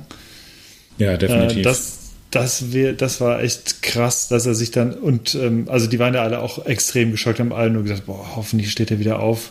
Mhm. Und dann stand er auch Gott sei Dank wieder auf und ist dann noch irgendwie runtergekeult. Ja. Ja, Äh, das, das fand ich auch im, im Vlog von Fishy. Ähm, der hat ja da so ein 20-Minuten-Video zusammengeschnitten, ähm, wie er auch Ja. so Szenen aus dem Finale zeigt, wie er dann im Zielbereich steht und sich die Rennläufe anschaut. Und als Wilson da gestürzt ist, äh, steht er einfach nur völlig schockiert da und sagt so, ach du Scheiße, bitte steh auf, bitte, bitte steh auf. Ja. Und dann ist er zum Glück wieder aufgestanden, aber es hätte halt auch richtig übel ausgehen können. Also ich glaube, da hat der ganze World Cup war so ein bisschen französisch verrückt, was überwiegend sehr positiv ist, weil es war eine sensationelle Strecke, sensationelle Stimmung und so weiter. Was hätte halt auch relativ schnell schief gehen können. Das, das braucht es halt nicht. Nee, das, das stimmt. Ja, genau. Wenn wir schon bei Stürzen und Verletzungen und Pleiten, Pech und Pannen sind. Nina Hoffmann hat sich leider im letzten Training vorm Finale ziemlich zerschossen an besagtem Road Gap. Ähm, ich weiß nicht genau, wie die Diagnose jetzt aussieht. Also erste Information war, dass sie sich das Schlüsselbein gebrochen hat. Ähm, da ist wohl aber nur ein kleiner Teil vom Knochen abgesplittert, aber auf den äh, Röntgenbildern ähm, sah die, ich glaube, die rechte Schulter nicht so aus, wie, die, wie sie hätte aussehen sollen. Also das sah für mich als Laien recht stark nach einer Schulter-Eckgelenksprengung aus. Ähm, und es ist jetzt aktuell unklar, ob sie operiert werden muss oder nicht. Ähm, wir wünschen ihr einfach mal gute Besserung und drücken die Daumen, dass es äh, nicht so schlimm ist. Ähm, wer ebenfalls äh, das Rennen komplett verpasst hat, war Amaury Pierron, der sich eine Woche vorher beim französischen Downhill Cup ziemlich zerschossen hat und ähm, ja, so ein paar äh, Prellungen von inneren Organen davon getragen hat und deswegen jetzt ähm, immer noch im Krankenhaus liegt zur Beobachtung. Ähm, ebenfalls fast nicht hätte starten können, äh, hätte Thibaut Daprela, der sich ebenfalls beim französischen Downhill Cup die Nase gebrochen hat ähm, und äh, zwei blaue Augen hatte und äh, dazu auch noch die Zunge fast abgebissen hat. Also der musste mit super vielen Stichen, musste ihm die, die Zunge wieder da dran gebastelt werden. Ähm, und der konnte aber in Leger mitfahren und hat wahrscheinlich auch ein bisschen vom Regenchaos im Finale profitiert, aber hat dieses, dieses Rennen gewonnen, was eine super krasse Nummer war. Und ebenfalls ein bisschen vom Regen profitiert, aber ebenfalls auch ein super tolles, super gutes Ergebnis eingefahren, hat Max Hartenstern auf Platz 2. Und das ist, das ist so eine geile Sache. Er ist halt der erste Deutsche seit Markus Klausmann, ähm, der wieder auf dem Herren-Elite-Podium gelandet ist. Er ist Zweiter geworden. Ähm, Klausmann ist in 99 ähm, in, ach, äh, wo war das in Kaprun ist er Dritter geworden und Max Hartenstern jetzt auf Platz 2 seit über 20 Jahren mal wieder so ein Ergebnis. Das ist, ist eine unfassbar tolle Sache. Ähm, Max wusste selbst nicht so genau, wie es ihm geschieht. Äh, ähm, ich glaube, er konnte auch einschätzen, dass er da ähm, vom ja, so ein bisschen, bisschen Glück mit dem Wetter hatte. Andererseits Max ist ungefähr zeitgleich mit Leuten wie Aaron Gwynn und äh, Troy Brosnan und Brooke ähm, McDonald. Brooke McDonald und auch Thibaut Aprela auf die Strecke gegangen und hat halt echt einen super guten Lauf hingelegt und ist Ja. ähm, verdient auf dem Podium gelandet. Ich glaube, also auch wenn das, auch wenn die Wetterverhältnisse identisch geblieben wären, dann denke ich, dass Max mit dem Run irgendwie Top 15 oder vielleicht sogar Top- Top 10 gefahren wäre. Also echt tolle Leistung, Hut ab, Respekt und herzlichen Glückwunsch. Absolut, ja. Mega geil. Ja. Was jetzt auch dazu kommt, Max ist Vierter in der Gesamtwertung. Das bedeutet, er ist in den Top 10. Er ist definitiv, ähm, ja, das, das ist nicht so unwichtig, weil ähm, die Top 10 in der Gesamtwertung und die Top 10 aus dem Vorjahr, die sind immer automatisch fürs Finale qualifiziert. Also da kannst du in der Ja. Quali, kannst du verkacken, wie du willst, du bist im Finale dabei. Das heißt, du kannst die Quali auch so angehen, dass du einfach mal voll attackierst, ein bisschen Risiko eingehst, schaust, wo so das Limit ist und kannst schon mal so einen richtigen Rennlauf simulieren. Wenn du jetzt 38. in der Gesamtwertung bist und du hast eine Strecke, wo du mit irgendwie, wo fünf Sekunden den Unterschied machen zwischen Platz 20 und Platz 90, mit dem du halt auf jeden Fall nicht im Finale dabei bist, fährst in der Quali ein bisschen zurückhaltender. Da fährst du auf Sicherheit und hoffst, dass nichts schief geht und wenn du einen Platten hast, dann kannst du heimfahren, kannst halt kein Risiko eingehen und so kannst du jetzt einfach schon mal einen Rennlauf simulieren. Du kannst auch das Ja. Training ganz anders angehen. Also es wird Max, denke ich, schon nochmal einen Schub geben, was ich sehr gut finde. Nimmt ihm etwas Last von den Schultern. Ja, genau. Ähm, nee, ist gut. Also wer weiß, äh, und? wozu das führt. Also ich meine, das, äh, manchmal ist es ja so, dass, dass es so ein bisschen was entfesselt bei den Leuten und ähm, ich, Ja, ich genau. äh, würde mich halt total freuen, wenn es das wäre. Ja. Du, du darfst, man darf auch irgendwie, das Time-Training läuft auch anders, glaube ich, oder? Du hast andere Möglichkeiten im Time-Training. Ich meine, das so ein bisschen rausgehört zu haben im, äh, im Fischis Video, dass er gesagt hat, dass er jetzt, glaube ich, Nee, nicht. das nicht. Ja, bei, bei Fischi war es so, er hat das Rennen in Leogang verpasst, weil er Ach, sowas rum, ja. ziemlich, ziemlich schwerwiegende oder ähm, eine langjährige Knieverletzung hatte. Und deswegen ist er in Leogang nicht gestartet und hatte deswegen jetzt die Startnummer 64.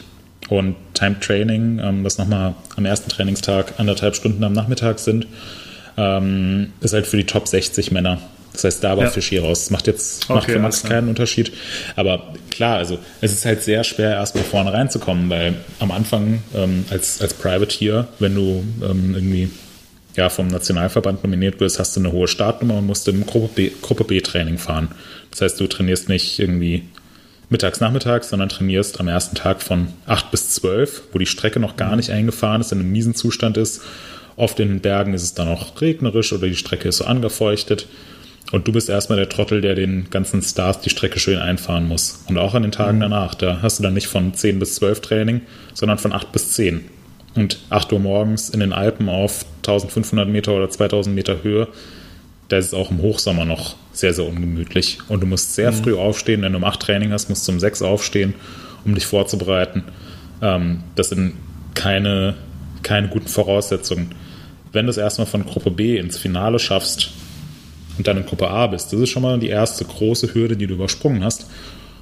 Und wenn du es dann noch, ähm, dann noch mal irgendwann in die Top 10 schaffst oder in die Top 20 schaffst, dass du auf jeden Fall im Finale dabei bist und auch in der Quali ein Risiko eingehen kannst, das ist nochmal die nächste große Hürde. Und dann, dann bist du halt auch irgendwann an dem Punkt, wo du ein Top 10, Top 20 Gesamtfahrer bist, wo dein Team weiß, ja, der ist nächstes Jahr in jedem Finale dabei, der hat nächstes Jahr in jedem Finale ähm, einen garantierten Platz in der Red Bull-Übertragung. Und dann kommen halt auch die Sponsorenanfragen und dann kommt das Geld rein und dann, dann hast du ein größeres Budget und dann hast du andere Trainingsmöglichkeiten, hast besseren Support und so. Also der Weg an die Spitze ist extrem schwierig.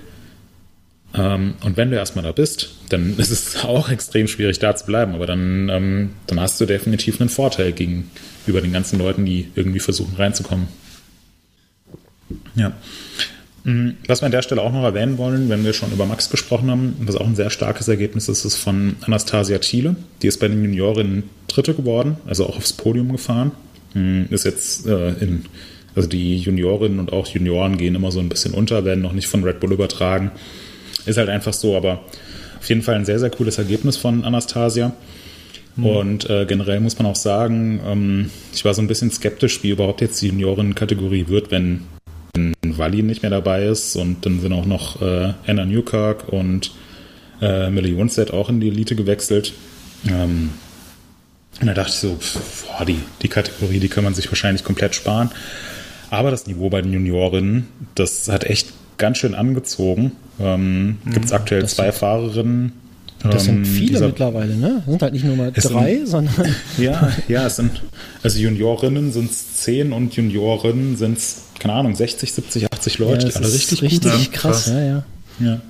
Und jetzt hier in äh, Leger hat äh, Phoebe Gale gewonnen. Die fährt für, für FMD, für die auch äh, Tani und Chaos Seagrave fahren. Und zweite ist Isabella Jankova geworden. Das ist eine, ist eine ganz junge Bulgarin. Ähm, die jetzt, also die fährt für kein großes Team, die ist immer mit ihrem Papa unterwegs und Bulgarien ist eines der ärmsten Länder in der, in der EU. Ähm, die haben jetzt nicht die großen finanziellen Mittel und die sind beide auch noch, äh, gehören dem jüngeren Juniorinnenjahrgang an. Und die werden beide mit ihrer Zeit schon in die Top 10 bei den Frauen gefahren und fahren beide technisch richtig Krass. gut. Und da, äh, es, ist, es ist cool zu sehen, wie sich da auch die Zukunft des Sports entwickelt. Und gibt dir noch mal zwei, drei Jahre, dann werden wir die wahrscheinlich auch mal in der Nähe des Podiums bei den, bei den Frauen sehen. Und früher war es Ja. halt so, da hattest du, da hattest du äh, Rachel Atherton und zwei, drei schnelle Französinnen. Und ansonsten Ja. kam erstmal lang nicht so viel. Und mittlerweile ist auch die Frauenkategorie so interessant und so umkämpft und so cool. Also das, das freut mich sehr, dass, ähm, ja, dass sich das so positiv entwickelt hat. Voll. Ich finde es auch sehr interessant, wenn man jetzt von Juniorinnen mal auf den Junioren guckt. Da hatten wir uns gestern ja schon kurz drüber unterhalten, über Jackson Goldstone. Und da hatte ich ein Bild rausgesucht von, ich glaube 2015 war es, oder 2014. Da war er, wie, wie alt ist Jackson Goldstone jetzt? Hm, Der ist auch der jüngere Junioren. Also 2004, der der ist also 17, 17. Ja. Ja. 17. Ja, kann man sich umrechnen. Also wie gesagt, war er, glaube ich, 11 und da ist er, glaube ich, tatsächlich mit einem 16 oder 20 Zoll Rad, weil er ist äh, damals oder da noch nicht so der größte gewesen, wenn ich mich recht erinnere. Ja, Dann ist er mit noch nicht. Ja, okay. Äh, dann ist er äh, mit dem 16 Zoll Rad über diese großen Sprünge, also wer schon mal in Whistler war, es gibt neben diesem großen Parking-Lot unten gibt es so eine, so eine gibt es so Dirt Jumps und da gibt es halt so ein paar so eine Table Line oder zwei Table Lines und noch ein ähm, noch eine große Double Line und da hast du schon ein paar amtliche Sprünge. Also da hast du schon so anderthalb, zwei Meter hohe Absprünge oder noch höher und ähm, da konntest du schon richtig hoch rausspringen. Und dann boostet der da mit seinem 16 Zoll Rad über diese große Line und zieht halt Whips und No-Hander und hast du echt gedacht, Alter, der ist jetzt elf. Wie, wie krass ist der Typ? Und Was alle Leute mit, waren. was hast du mit 11 gemacht? Ja, so ungefähr, genau. Also da bin ich sicherlich nicht über die Dirtline da gesprungen. Ähm, aber da hast du halt schon gedacht, und ich finde es halt krass, wie konsequent er diesen Weg halt weitergeht. Also ähm, die meisten kennen bestimmt noch dieses Kindergartenvideo, was er gedreht hat, als er, glaube ich, fünf war.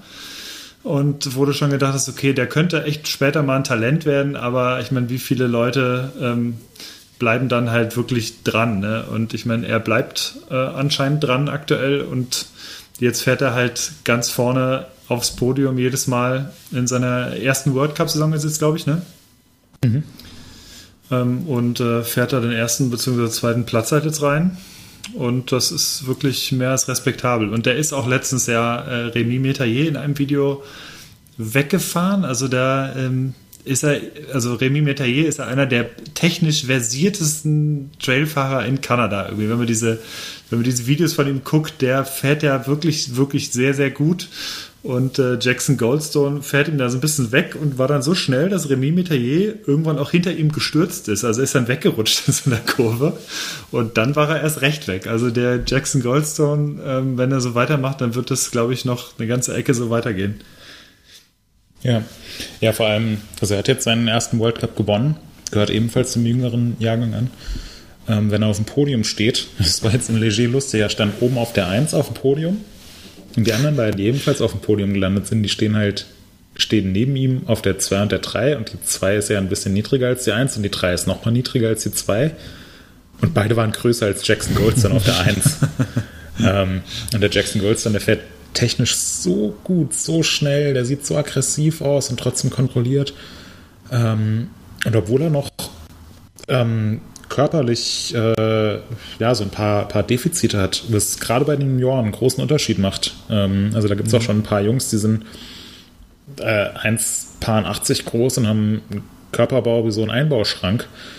Ähm, und dann kommt da so ein Jackson Goldstone, der, keine Ahnung, 1,60 ist und fährt den so um die Ohren. Und ähm, mhm. das, das finde ich schon sehr faszinierend.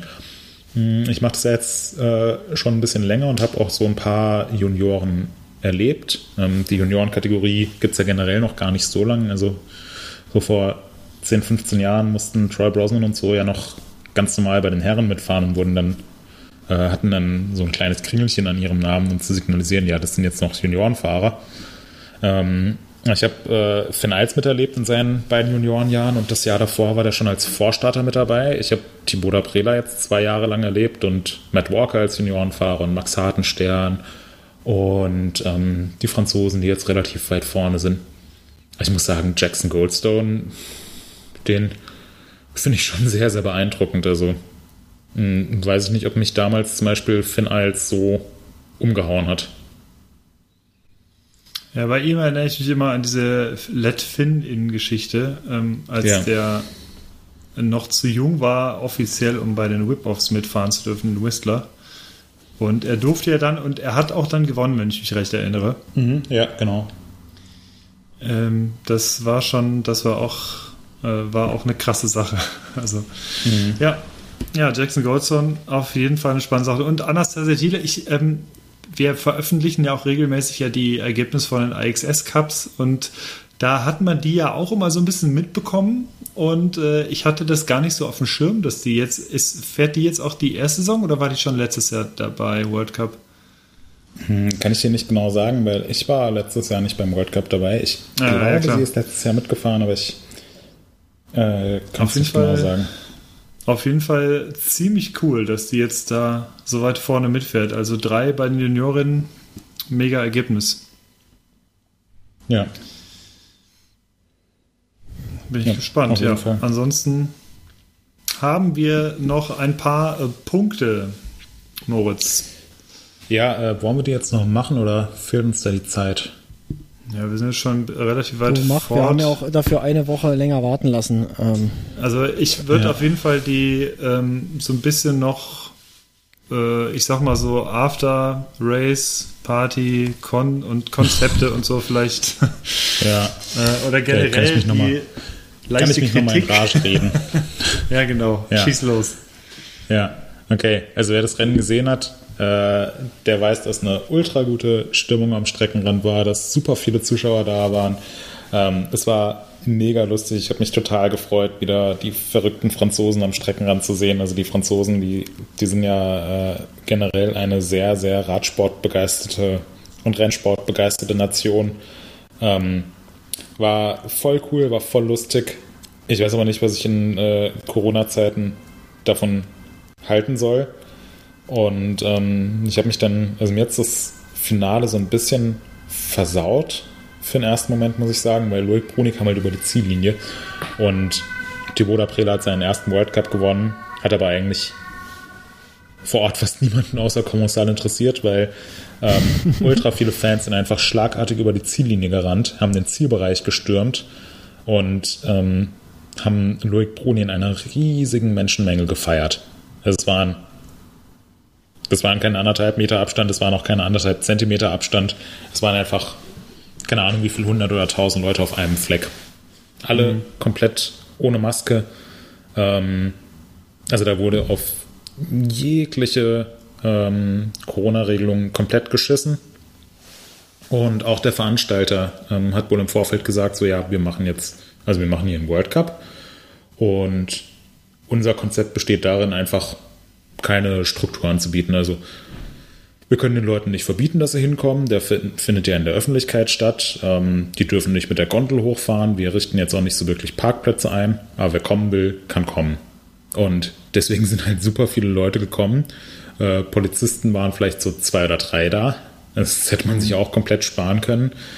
Ähm, und es war halt komplett abzusehen, dass es zum absoluten Chaos ausartet.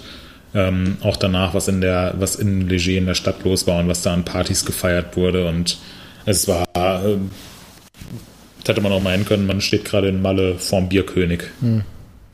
Und Allein das ich muss sagen, Konzept das- Party ist so ja, ja. gerade immer noch äh, schwierig, weiß nicht. Ja, und Hannes, du hast ja bestimmt auch die Videos gesehen, wie irgendwie einfach dann auf der Party die Schnapsflaschen von Mund zu Mund angesetzt wurden. Also, ähm, ja. Das kann halt auch sauschnell nach hinten losgehen. Ja, und das, Modell- das verstehe ich nicht. Und das, Disco irgendwie. ja. Und das, äh, ich muss sagen, das regt mich auch ziemlich auf, weil meine Arbeit derzeit noch ziemlich stark eingeschränkt ist. Ähm, ich hatte ja schon das letzte Mal erzählt von den verschiedenen Bubbles und dass wir eigentlich nicht zu den Fahrern dürfen und im Zielbereich mit Maske rumlaufen müssen, dass das Fotografieren dann doch deutlich erschwert, weil der Sucher halt sofort beschlägt, wenn du eine Maske aufhast. Ähm, und du musst halt auf vieles achten. Und ich musste am, ähm, ich bin am Dienstag angereist, ich musste am Montag noch einen PCR-Test machen und den aus eigener Tasche bezahlen und also ein Kram und Akkreditierung ist viel schwieriger als sonst.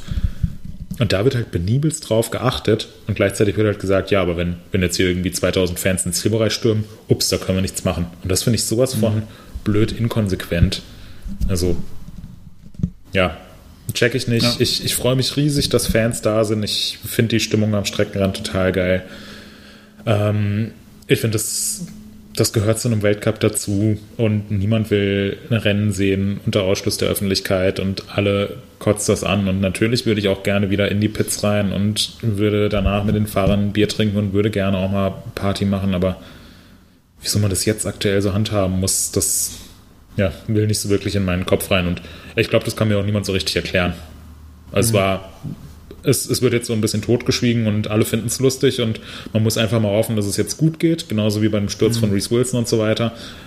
Aber wenn da jetzt im Nachhinein was rauskommt, dass das so ein Superspreader-Ding ist, dann ja, scheiße, herzlichen Glückwunsch. Das hat man halt echt, damit hat man echt rechnen können. Ja.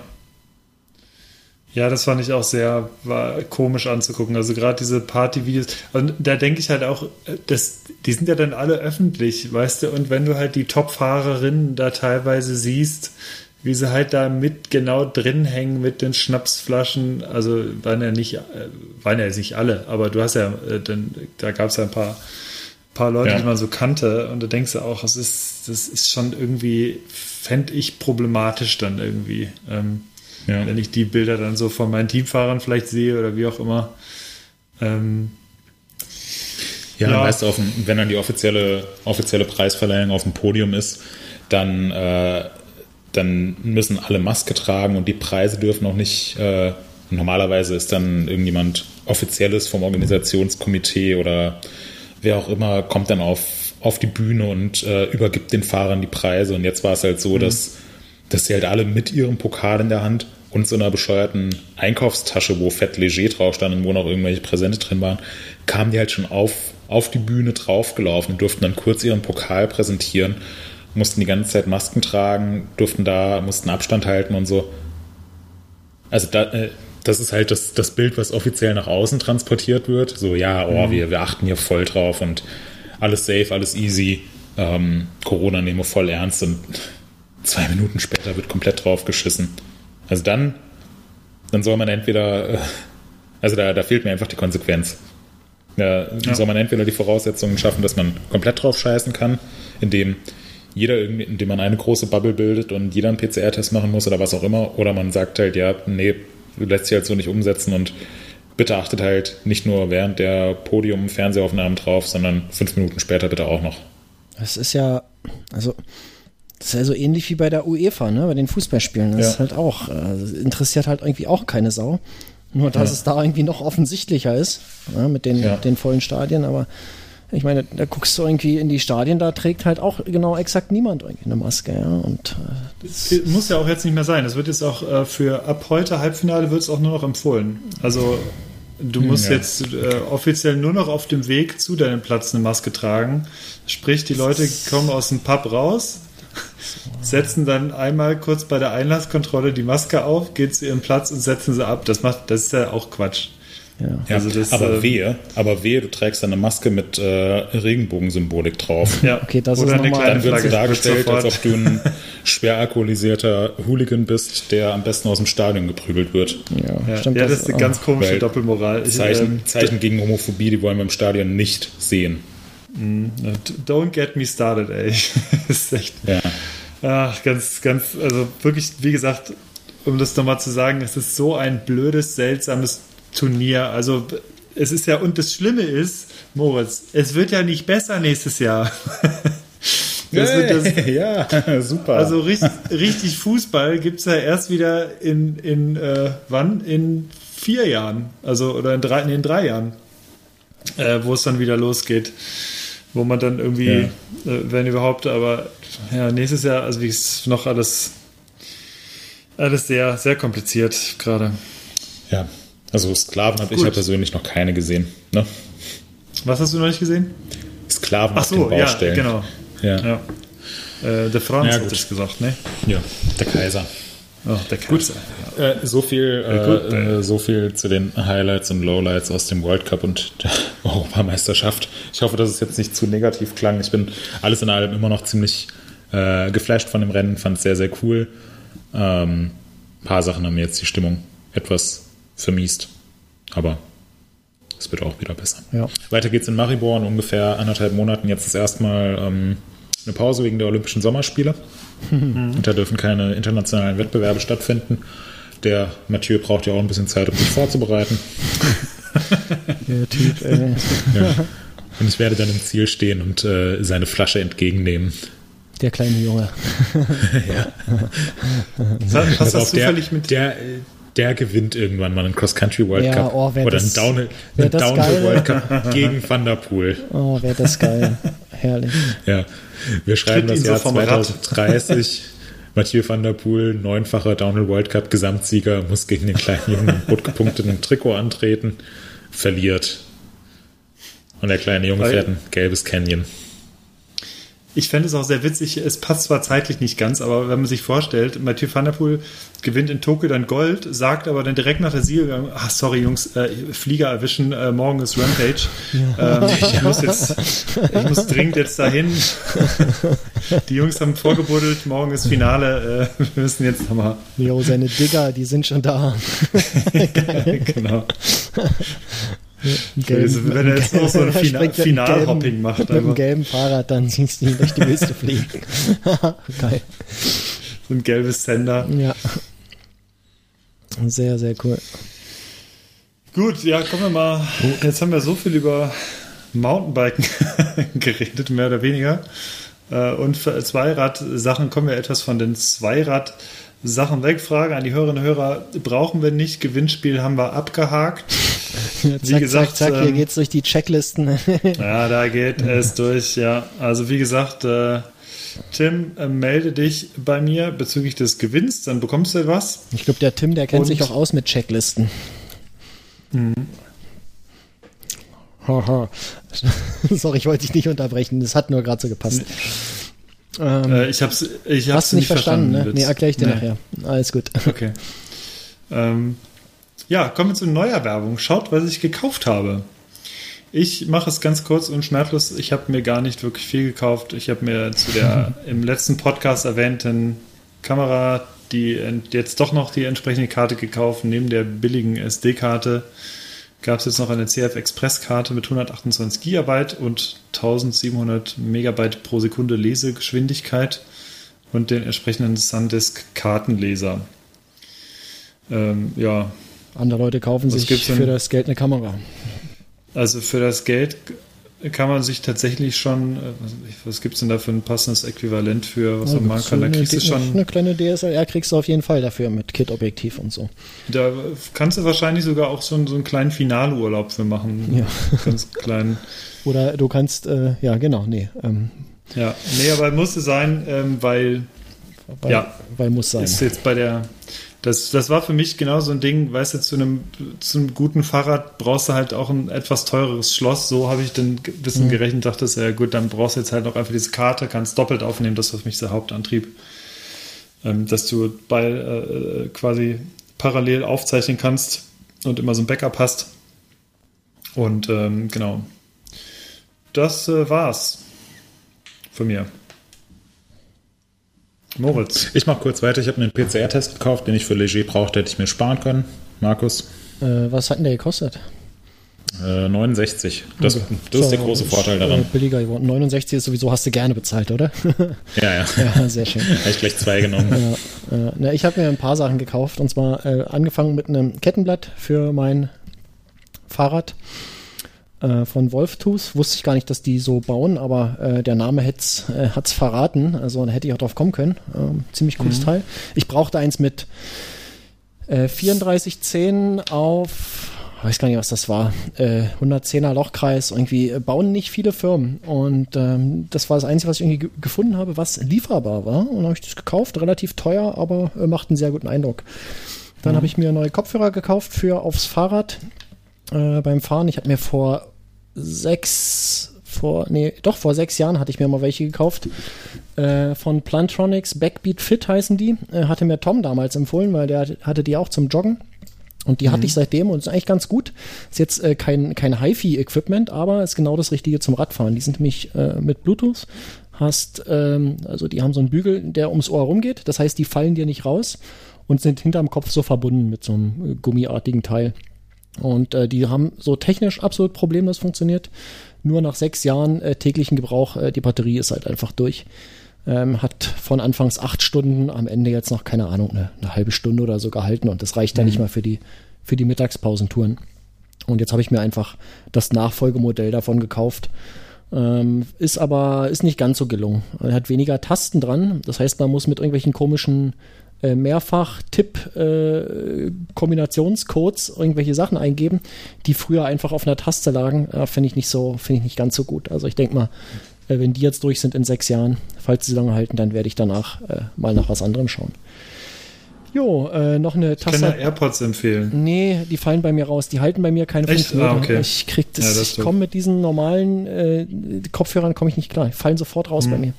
Das ist sehr ohrunterschiedlich, Ja, habe ich das ja, ja. Gefühl. Ich hatte auch äh, die Angst, dass es nicht hält. Bei mir hält es glücklicherweise. Aber ich kenne auch, ja, ich kenne Ja. auch Leute, bei denen es gar nicht Also ich, es muss bei mir muss geklemmt sein tatsächlich. Äh, ich habe mir eine Tastatur gekauft für meinen iMac. Ähm, da sind ja die diese schönen Tastaturen dabei von Apple, diese, wie heißen die? Magic Keyboard. Ähm, aber ich habe mir äh, eine neue Tastatur gekauft und zwar von Logitech, auch mit Bluetooth und so. Die ist äh, nicht so schmal, sondern die hat tatsächlich auch so einen 10er-Block. Der ist mir nicht wichtig, aber hat's nun mal. Ähm, Aber die Tastatur hat einen großen Vorteil. Äh, die hat äh, die kann sich mit drei Computern gleichzeitig verbinden und dann hast du so drei Tasten oben drauf, eins, zwei, drei und kannst einfach äh, schnell auf einen anderen Computer umschalten und da weiter tippen. Ich habe hier nämlich Ah. tatsächlich mehrere Rechner am, am Arbeitsplatz und ähm, ja, jetzt habe ich nur noch eine Tastatur anstatt drei hier zu stehen und das ist äh, ziemlich cool. Und da man ja manchmal noch eine Maus braucht, habe ich mir auch noch eine Maus gekauft von Logitech, die auch drei äh, gleichzeitige Verbindungen haben kann. Und ich muss sagen, das ist absolut beeindruckend. Also das muss ich irgendwie beim Umschalten nicht neu verbinden. Kennt man ja so hm, drei Sekunden oder so, sondern es ist sofort da. Also es ist wirklich äh, großartig. Ähm, würde ich tatsächlich mich dazu hinreißen lassen, das zu empfehlen. Also wer, wer das Problem hat, äh, na, ich empfehle selten irgendwas, aber das, das hat mich, äh, hat mich wirklich überzeugt. Und die Maus ist auch nicht so flach wie diese Magic Maus von Apple. Da hast du dann irgendwie nach längerer Bedienung kriegst du irgendwie Krämpfe in den Fingern und jetzt die ist so ein bisschen höher, liegt so in der, in der Hand drin, ist ganz, ist ganz cool. Ja, und schließlich noch als letztes äh, habe ich mir jetzt mal eine, endlich mal eine richtige Waage für die Küche gekauft. Äh, jetzt kann ich endlich diese schrottige Ikea-Waage in die Tonne hauen. Ähm, ich habe ja, ihr wisst ja, ich backe ja Brot und fahre das aus hier in der Gegend. Und äh, ja, für das, für das Mischen mussten natürlich relativ genau wiegen, dass das alles passt. Und wir haben so eine Ikea-Waage seit, keine Ahnung, 20 Jahren oder was. Und die hat das Problem, dass die manchmal einfach zwischendrin, du schüttest gerade was rein und dann geht die einfach aus. Und du stehst so da und sagst, oh Scheiße. Jetzt passt hier eigentlich überhaupt nichts mehr. Ich weiß nicht, wie viel schon drin war von dem, äh, von dem Mehl oder von Wasser oder was auch immer. Und äh, ja, im schlimmsten Fall musst du von vorne anfangen, kippst das alles weg oder du kannst zurückrechnen von den Sachen, wo du weißt, was du schon drin hattest. Ähm, addierst da alles, ziehst ab und dann äh, guckst du, wiegst das gesamte Ding und dann kriegst du vielleicht raus, äh, wie viel du jetzt gerade reingeschüttet hattest von dem Mehl oder so und dann äh, kriegst du es noch hin. Aber jetzt habe ich mir von Kern eine Waage gekauft und das ist eine von den preiswerteren, äh, kostet aber trotzdem dreistellig. Ähm, aber das macht äh, schon mal was ganz anderes. Also das ist, äh, das ist wertig und äh, Made in Germany und Edelstahl und äh, sehr, sehr geil. Und das war es auch schon. Cool. Genau. Ja, ich dachte schon, die Waage, die hebe ich mir fürs nächste auf, für, für die nächste Episode, aber die ist dann vorhin doch noch gekommen mit der Post. Ganz, okay, dann kann ich es heute, jetzt- noch- kann heute noch reinziehen hier. Also das Skandalöse finde ich jetzt tatsächlich an deinen Neuerwerbungen. Also kann es sein, Moritz, was sagst du dazu, dass, dass seine Werkstatt Rotz und Wasser heult gerade? Das, Ja, also was soll auch. denn deine Werkstatt, was, du hast jetzt nichts für die Werkstatt gekauft, Ja, ist das das dein alles, Ernst? was ich mir kaufen möchte, wurde erst diese Woche freigegeben. Ähm, vieles davon ist auf Ever Given und ihr erinnert euch an dieses Schiff. Ich glaube, das war im, im März oder wann, als das feststeckte im Suezkanal. Das wurde jetzt in dieser Woche freigegeben. Wusstet ihr das? Ähm, Mhm. So lange standen diese ganzen 20.000 Container oder was das ist, standen da jetzt rum und ähm, da sind eine Menge Werkzeuge dabei. Glaubt mir. Und nee, wirklich, wenn ich so in den einschlägigen Shops gucke, da stehen dann so, ist nicht verfügbar, Liefertermin, weiß nicht, Kalenderwoche, irgendwas in den 30ern äh, 2022 oder äh, Kalenderwoche 13 2023 oder so. Das ist einfach alles, was ich brauche, ist nicht lieferbar zurzeit. Deswegen äh, Na gut. müsst ihr euch gedulden, aber es ist nicht vergessen. Ich habe eine ich hab eine lange Wunschliste. Bin gespannt. Ja, so, ähm, du bist der einzige, Hannes, der hier was äh, mitgebracht hat an Empfehlungen. Du darfst. Ja, ich habe zwei kurze Videos mitgebracht und zwar ist äh, erstmal das erste, was wir schon vorhin kurz besprochen haben.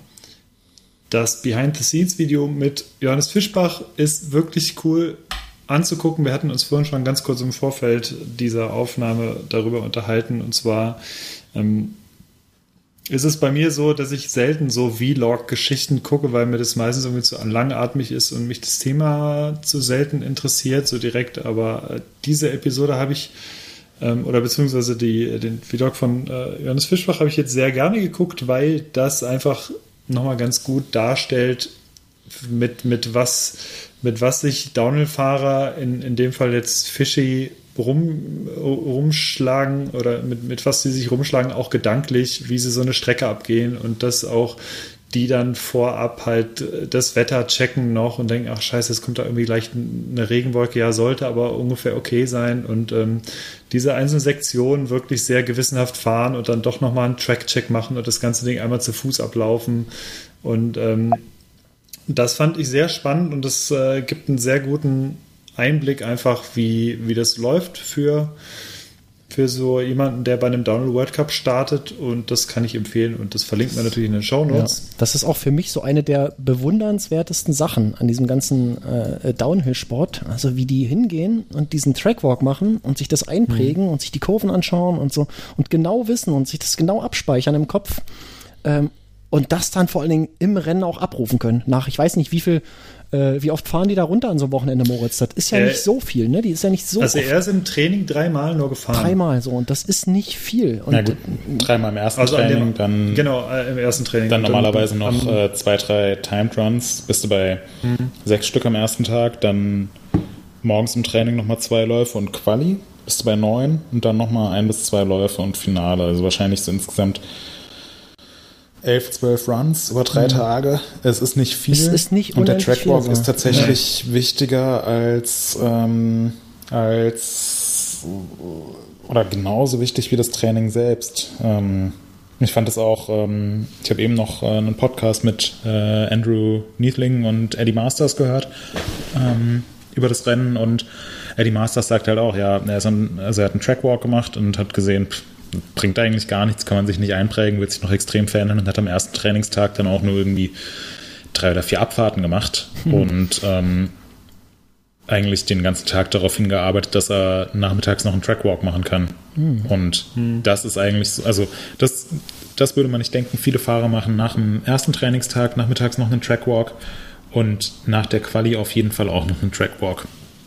Also die ja, gehen die krass. Strecke normalerweise dreimal ab, mindestens. Okay, Und sind ja, teilweise krass. noch äh, morgens, während das äh, Gruppe B-Training, also Junioren und so weiter läuft, vor ihrem Training sind sie teilweise noch mit dem Fahrrad an der Strecke unterwegs oder mit dem E-Bike und fahren da auch nochmal ab und schauen sich, Ah. äh, schauen sich das an. Aber das ist interessant. Ja, ich hätte nicht so- gedacht, die machen nur einen Trackwalk irgendwie und dann Nee, haben nee, sie es drin. die- so, aber das Ja. ist ja, das ist ja interessant. Das ist ja Und lernt ziehen sich was. auch praktisch jedes Helmkamera-Video rein, haben, Ja. äh, haben Helfer am Streckenrand, die für sie filmen und die für sie timen, schauen sich die ganzen RAW-Videos an und so. Also die sind schon bis von morgens bis abends, denken nur drüber nach, wie sie am besten Zeit rausholen können. Ja.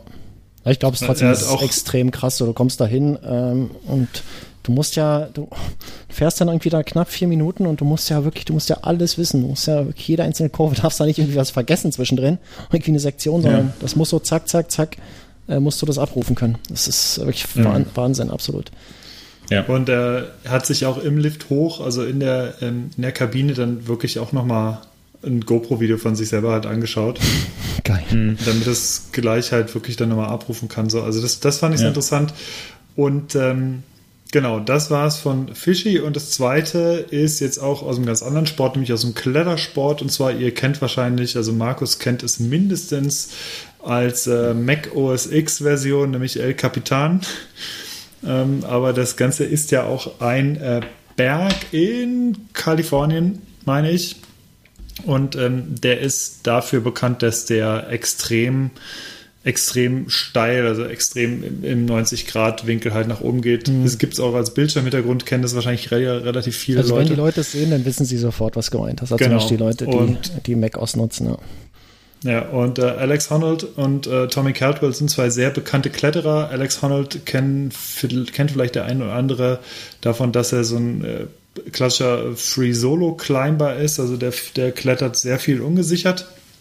Und ähm, er ist auch El Capitan ungesichert schon hochgeklettert, was, was halt. Also da gibt's auch, auch Videos von, das ist halt kompletter Wahnsinn. Das, ähm, das Ding ist an sich halt schon unfassbar anspruchsvoll. Ich bin kein Kletterer, deswegen, wie gesagt, komplette Laienmeinung hier, aber das, was ich so gesehen habe, ähm, es ist schon wirklich extrem ähm, dieser, äh, dieser Berg eben, weil es halt einfach so, so ultra steil ist und nicht wirklich, also teilweise gibt es halt ganz viele Passagen, in denen du dich kaum festhalten kannst und wo du halt wirklich nur über die, über die Reibung und die Verzahnung wirklich dich festhältst, also gar nicht wirklich, dass du eine Kante hast, wo du dich wo du deine Finger drüber legen kannst, sondern deine Finger halten nur durch die Reibung dann so, ne? Und ähm, er ist das halt Free Solo hochgeklettert und in diesem Video, was ich empfehle, da klettern die das ganze Ding hoch, ähm, zwar gesichert, aber normalerweise brauchst du für diesen ähm, Aufstieg viele, viele Stunden. Ähm, und äh, die klettern das halt in einer Stunde 58. Und äh, das ist so unfassbar schnell und dieses Video zeigt das Ganze in einer Timelapse auf ein paar Minuten runtergebrochen und es sieht einfach komplett, komplett irre aus, wie die da hochklettern. Es ist wirklich absoluter Wahnsinn. Das lässt sich, sollte man sich mal angucken. Ja, und das war's von mir mit dem Film. Cool. Moritz, hast du was? Nee. Nee. Ähm, ich leider auch nicht. Sorry, schon wieder nicht. Ich muss mir mal was überlegen, was ich euch in der nächsten Episode empfehlen kann. Wird es garantiert was geben. Ja, vielleicht Okay. habe ich, vielleicht habe ich schon. Ah, mal gucken. Ah, ich, mir fällt gerade was ein. Nächste Episode. Jo. Sehr gut. Hier, Leute, ich habe noch äh, Pizza vom Vortag. Die würde ich jetzt ganz gerne mal essen. Macht es. Ja. Ähm, Das heißt, wir sind hier durch. noch Grüße. Ja, Mit Ananas oder- jetzt- Mit Ananas? Nee, ohne Ananas. Okay, Ja. das ist gut. Äh, okay. Außerdem na, läuft Tour de France. ja, Das na dann, ich mir jetzt oh, an. okay, dann muss, dann muss jetzt wirklich hier Schluss sein. Hab Ähm, ja, hab ja heute Urlaub. Genau. Ich wollte noch Grüße loswerden und zwar an den Timo. Äh, der weiß, der weiß, wer er ist und warum. Ja. Und äh, genau. Dann war es das. Äh, wie war das Bier, Hannes? Das Bier war sehr lecker und ich habe es getrunken und es für sehr gut befunden und habe danach auch beim Checken gesehen, dass es eine 3,75 hat bei Untapped, was schon ein, ganz ordentliches Ergebnis ist. Ja, ist schon äh, leicht überdurchschnittlich. Und äh, doch, wie gesagt, Oberdorfer Helles vom Allgäuer Brauhaus kann ich empfehlen. Ein sehr leckeres Helles. Mm, das hört sich gut an. Und äh, Moritz, wie weit bist du fortgeschritten mit deiner mit deinem 11, Mit 12, meinem Wein? 11 mit deinem 11, 12? Ich würde sagen, es sind noch so drei Finger breit übrig. Aber die Flasche war auch nicht ganz voll. Ach so. Sehr Also habe ich heute Urlaub. Nee, das ist ja richtig, das hast du dir ja verdient auch. Hast du dir verdient. Danke. Ich guck gerade mal, Spätburgunder, nee, du hast einen Grauburgunder, hast du, ne? Ja, ja, genau. 12, so, der hat 3,7 bei Vivinio. Fast 1000 Bewertungen. Ja, das ist auch schon, ist auch äh, leicht überdurchschnittlich. Äh, sehr Leicht schön. Überdurchschnittlich.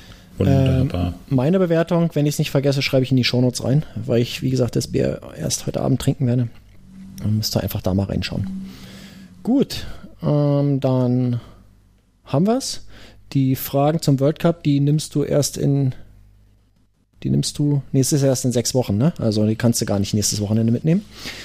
Ähm, ja, wir, wir hören uns auf Ja, jeden ist Fall schwierig. vorher, wollte ich damit sagen.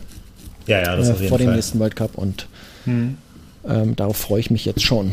Und ich denke, machen wir zu hier, ne? Hier springt die wir zu. Aufnahmeuhr gerade auf zwei Stunden, aber ich hatte ein bisschen vorher gestartet. Äh, was ist denn bei Ja, euch der. Timer? 1,44. 1,44. Ja, das ist doch, 1,45 gleich. das, das ist doch, das ist doch äh, guter Standard. Alles klar. Kann man doch du zu sagen. Ein dummen Spruch. so geil. Alles Für klar. dich immer noch sie. Also, Ciao, Leute. Alles klar, macht's gut. Tschüss. Ciao, bis ciao. zum nächsten Mal.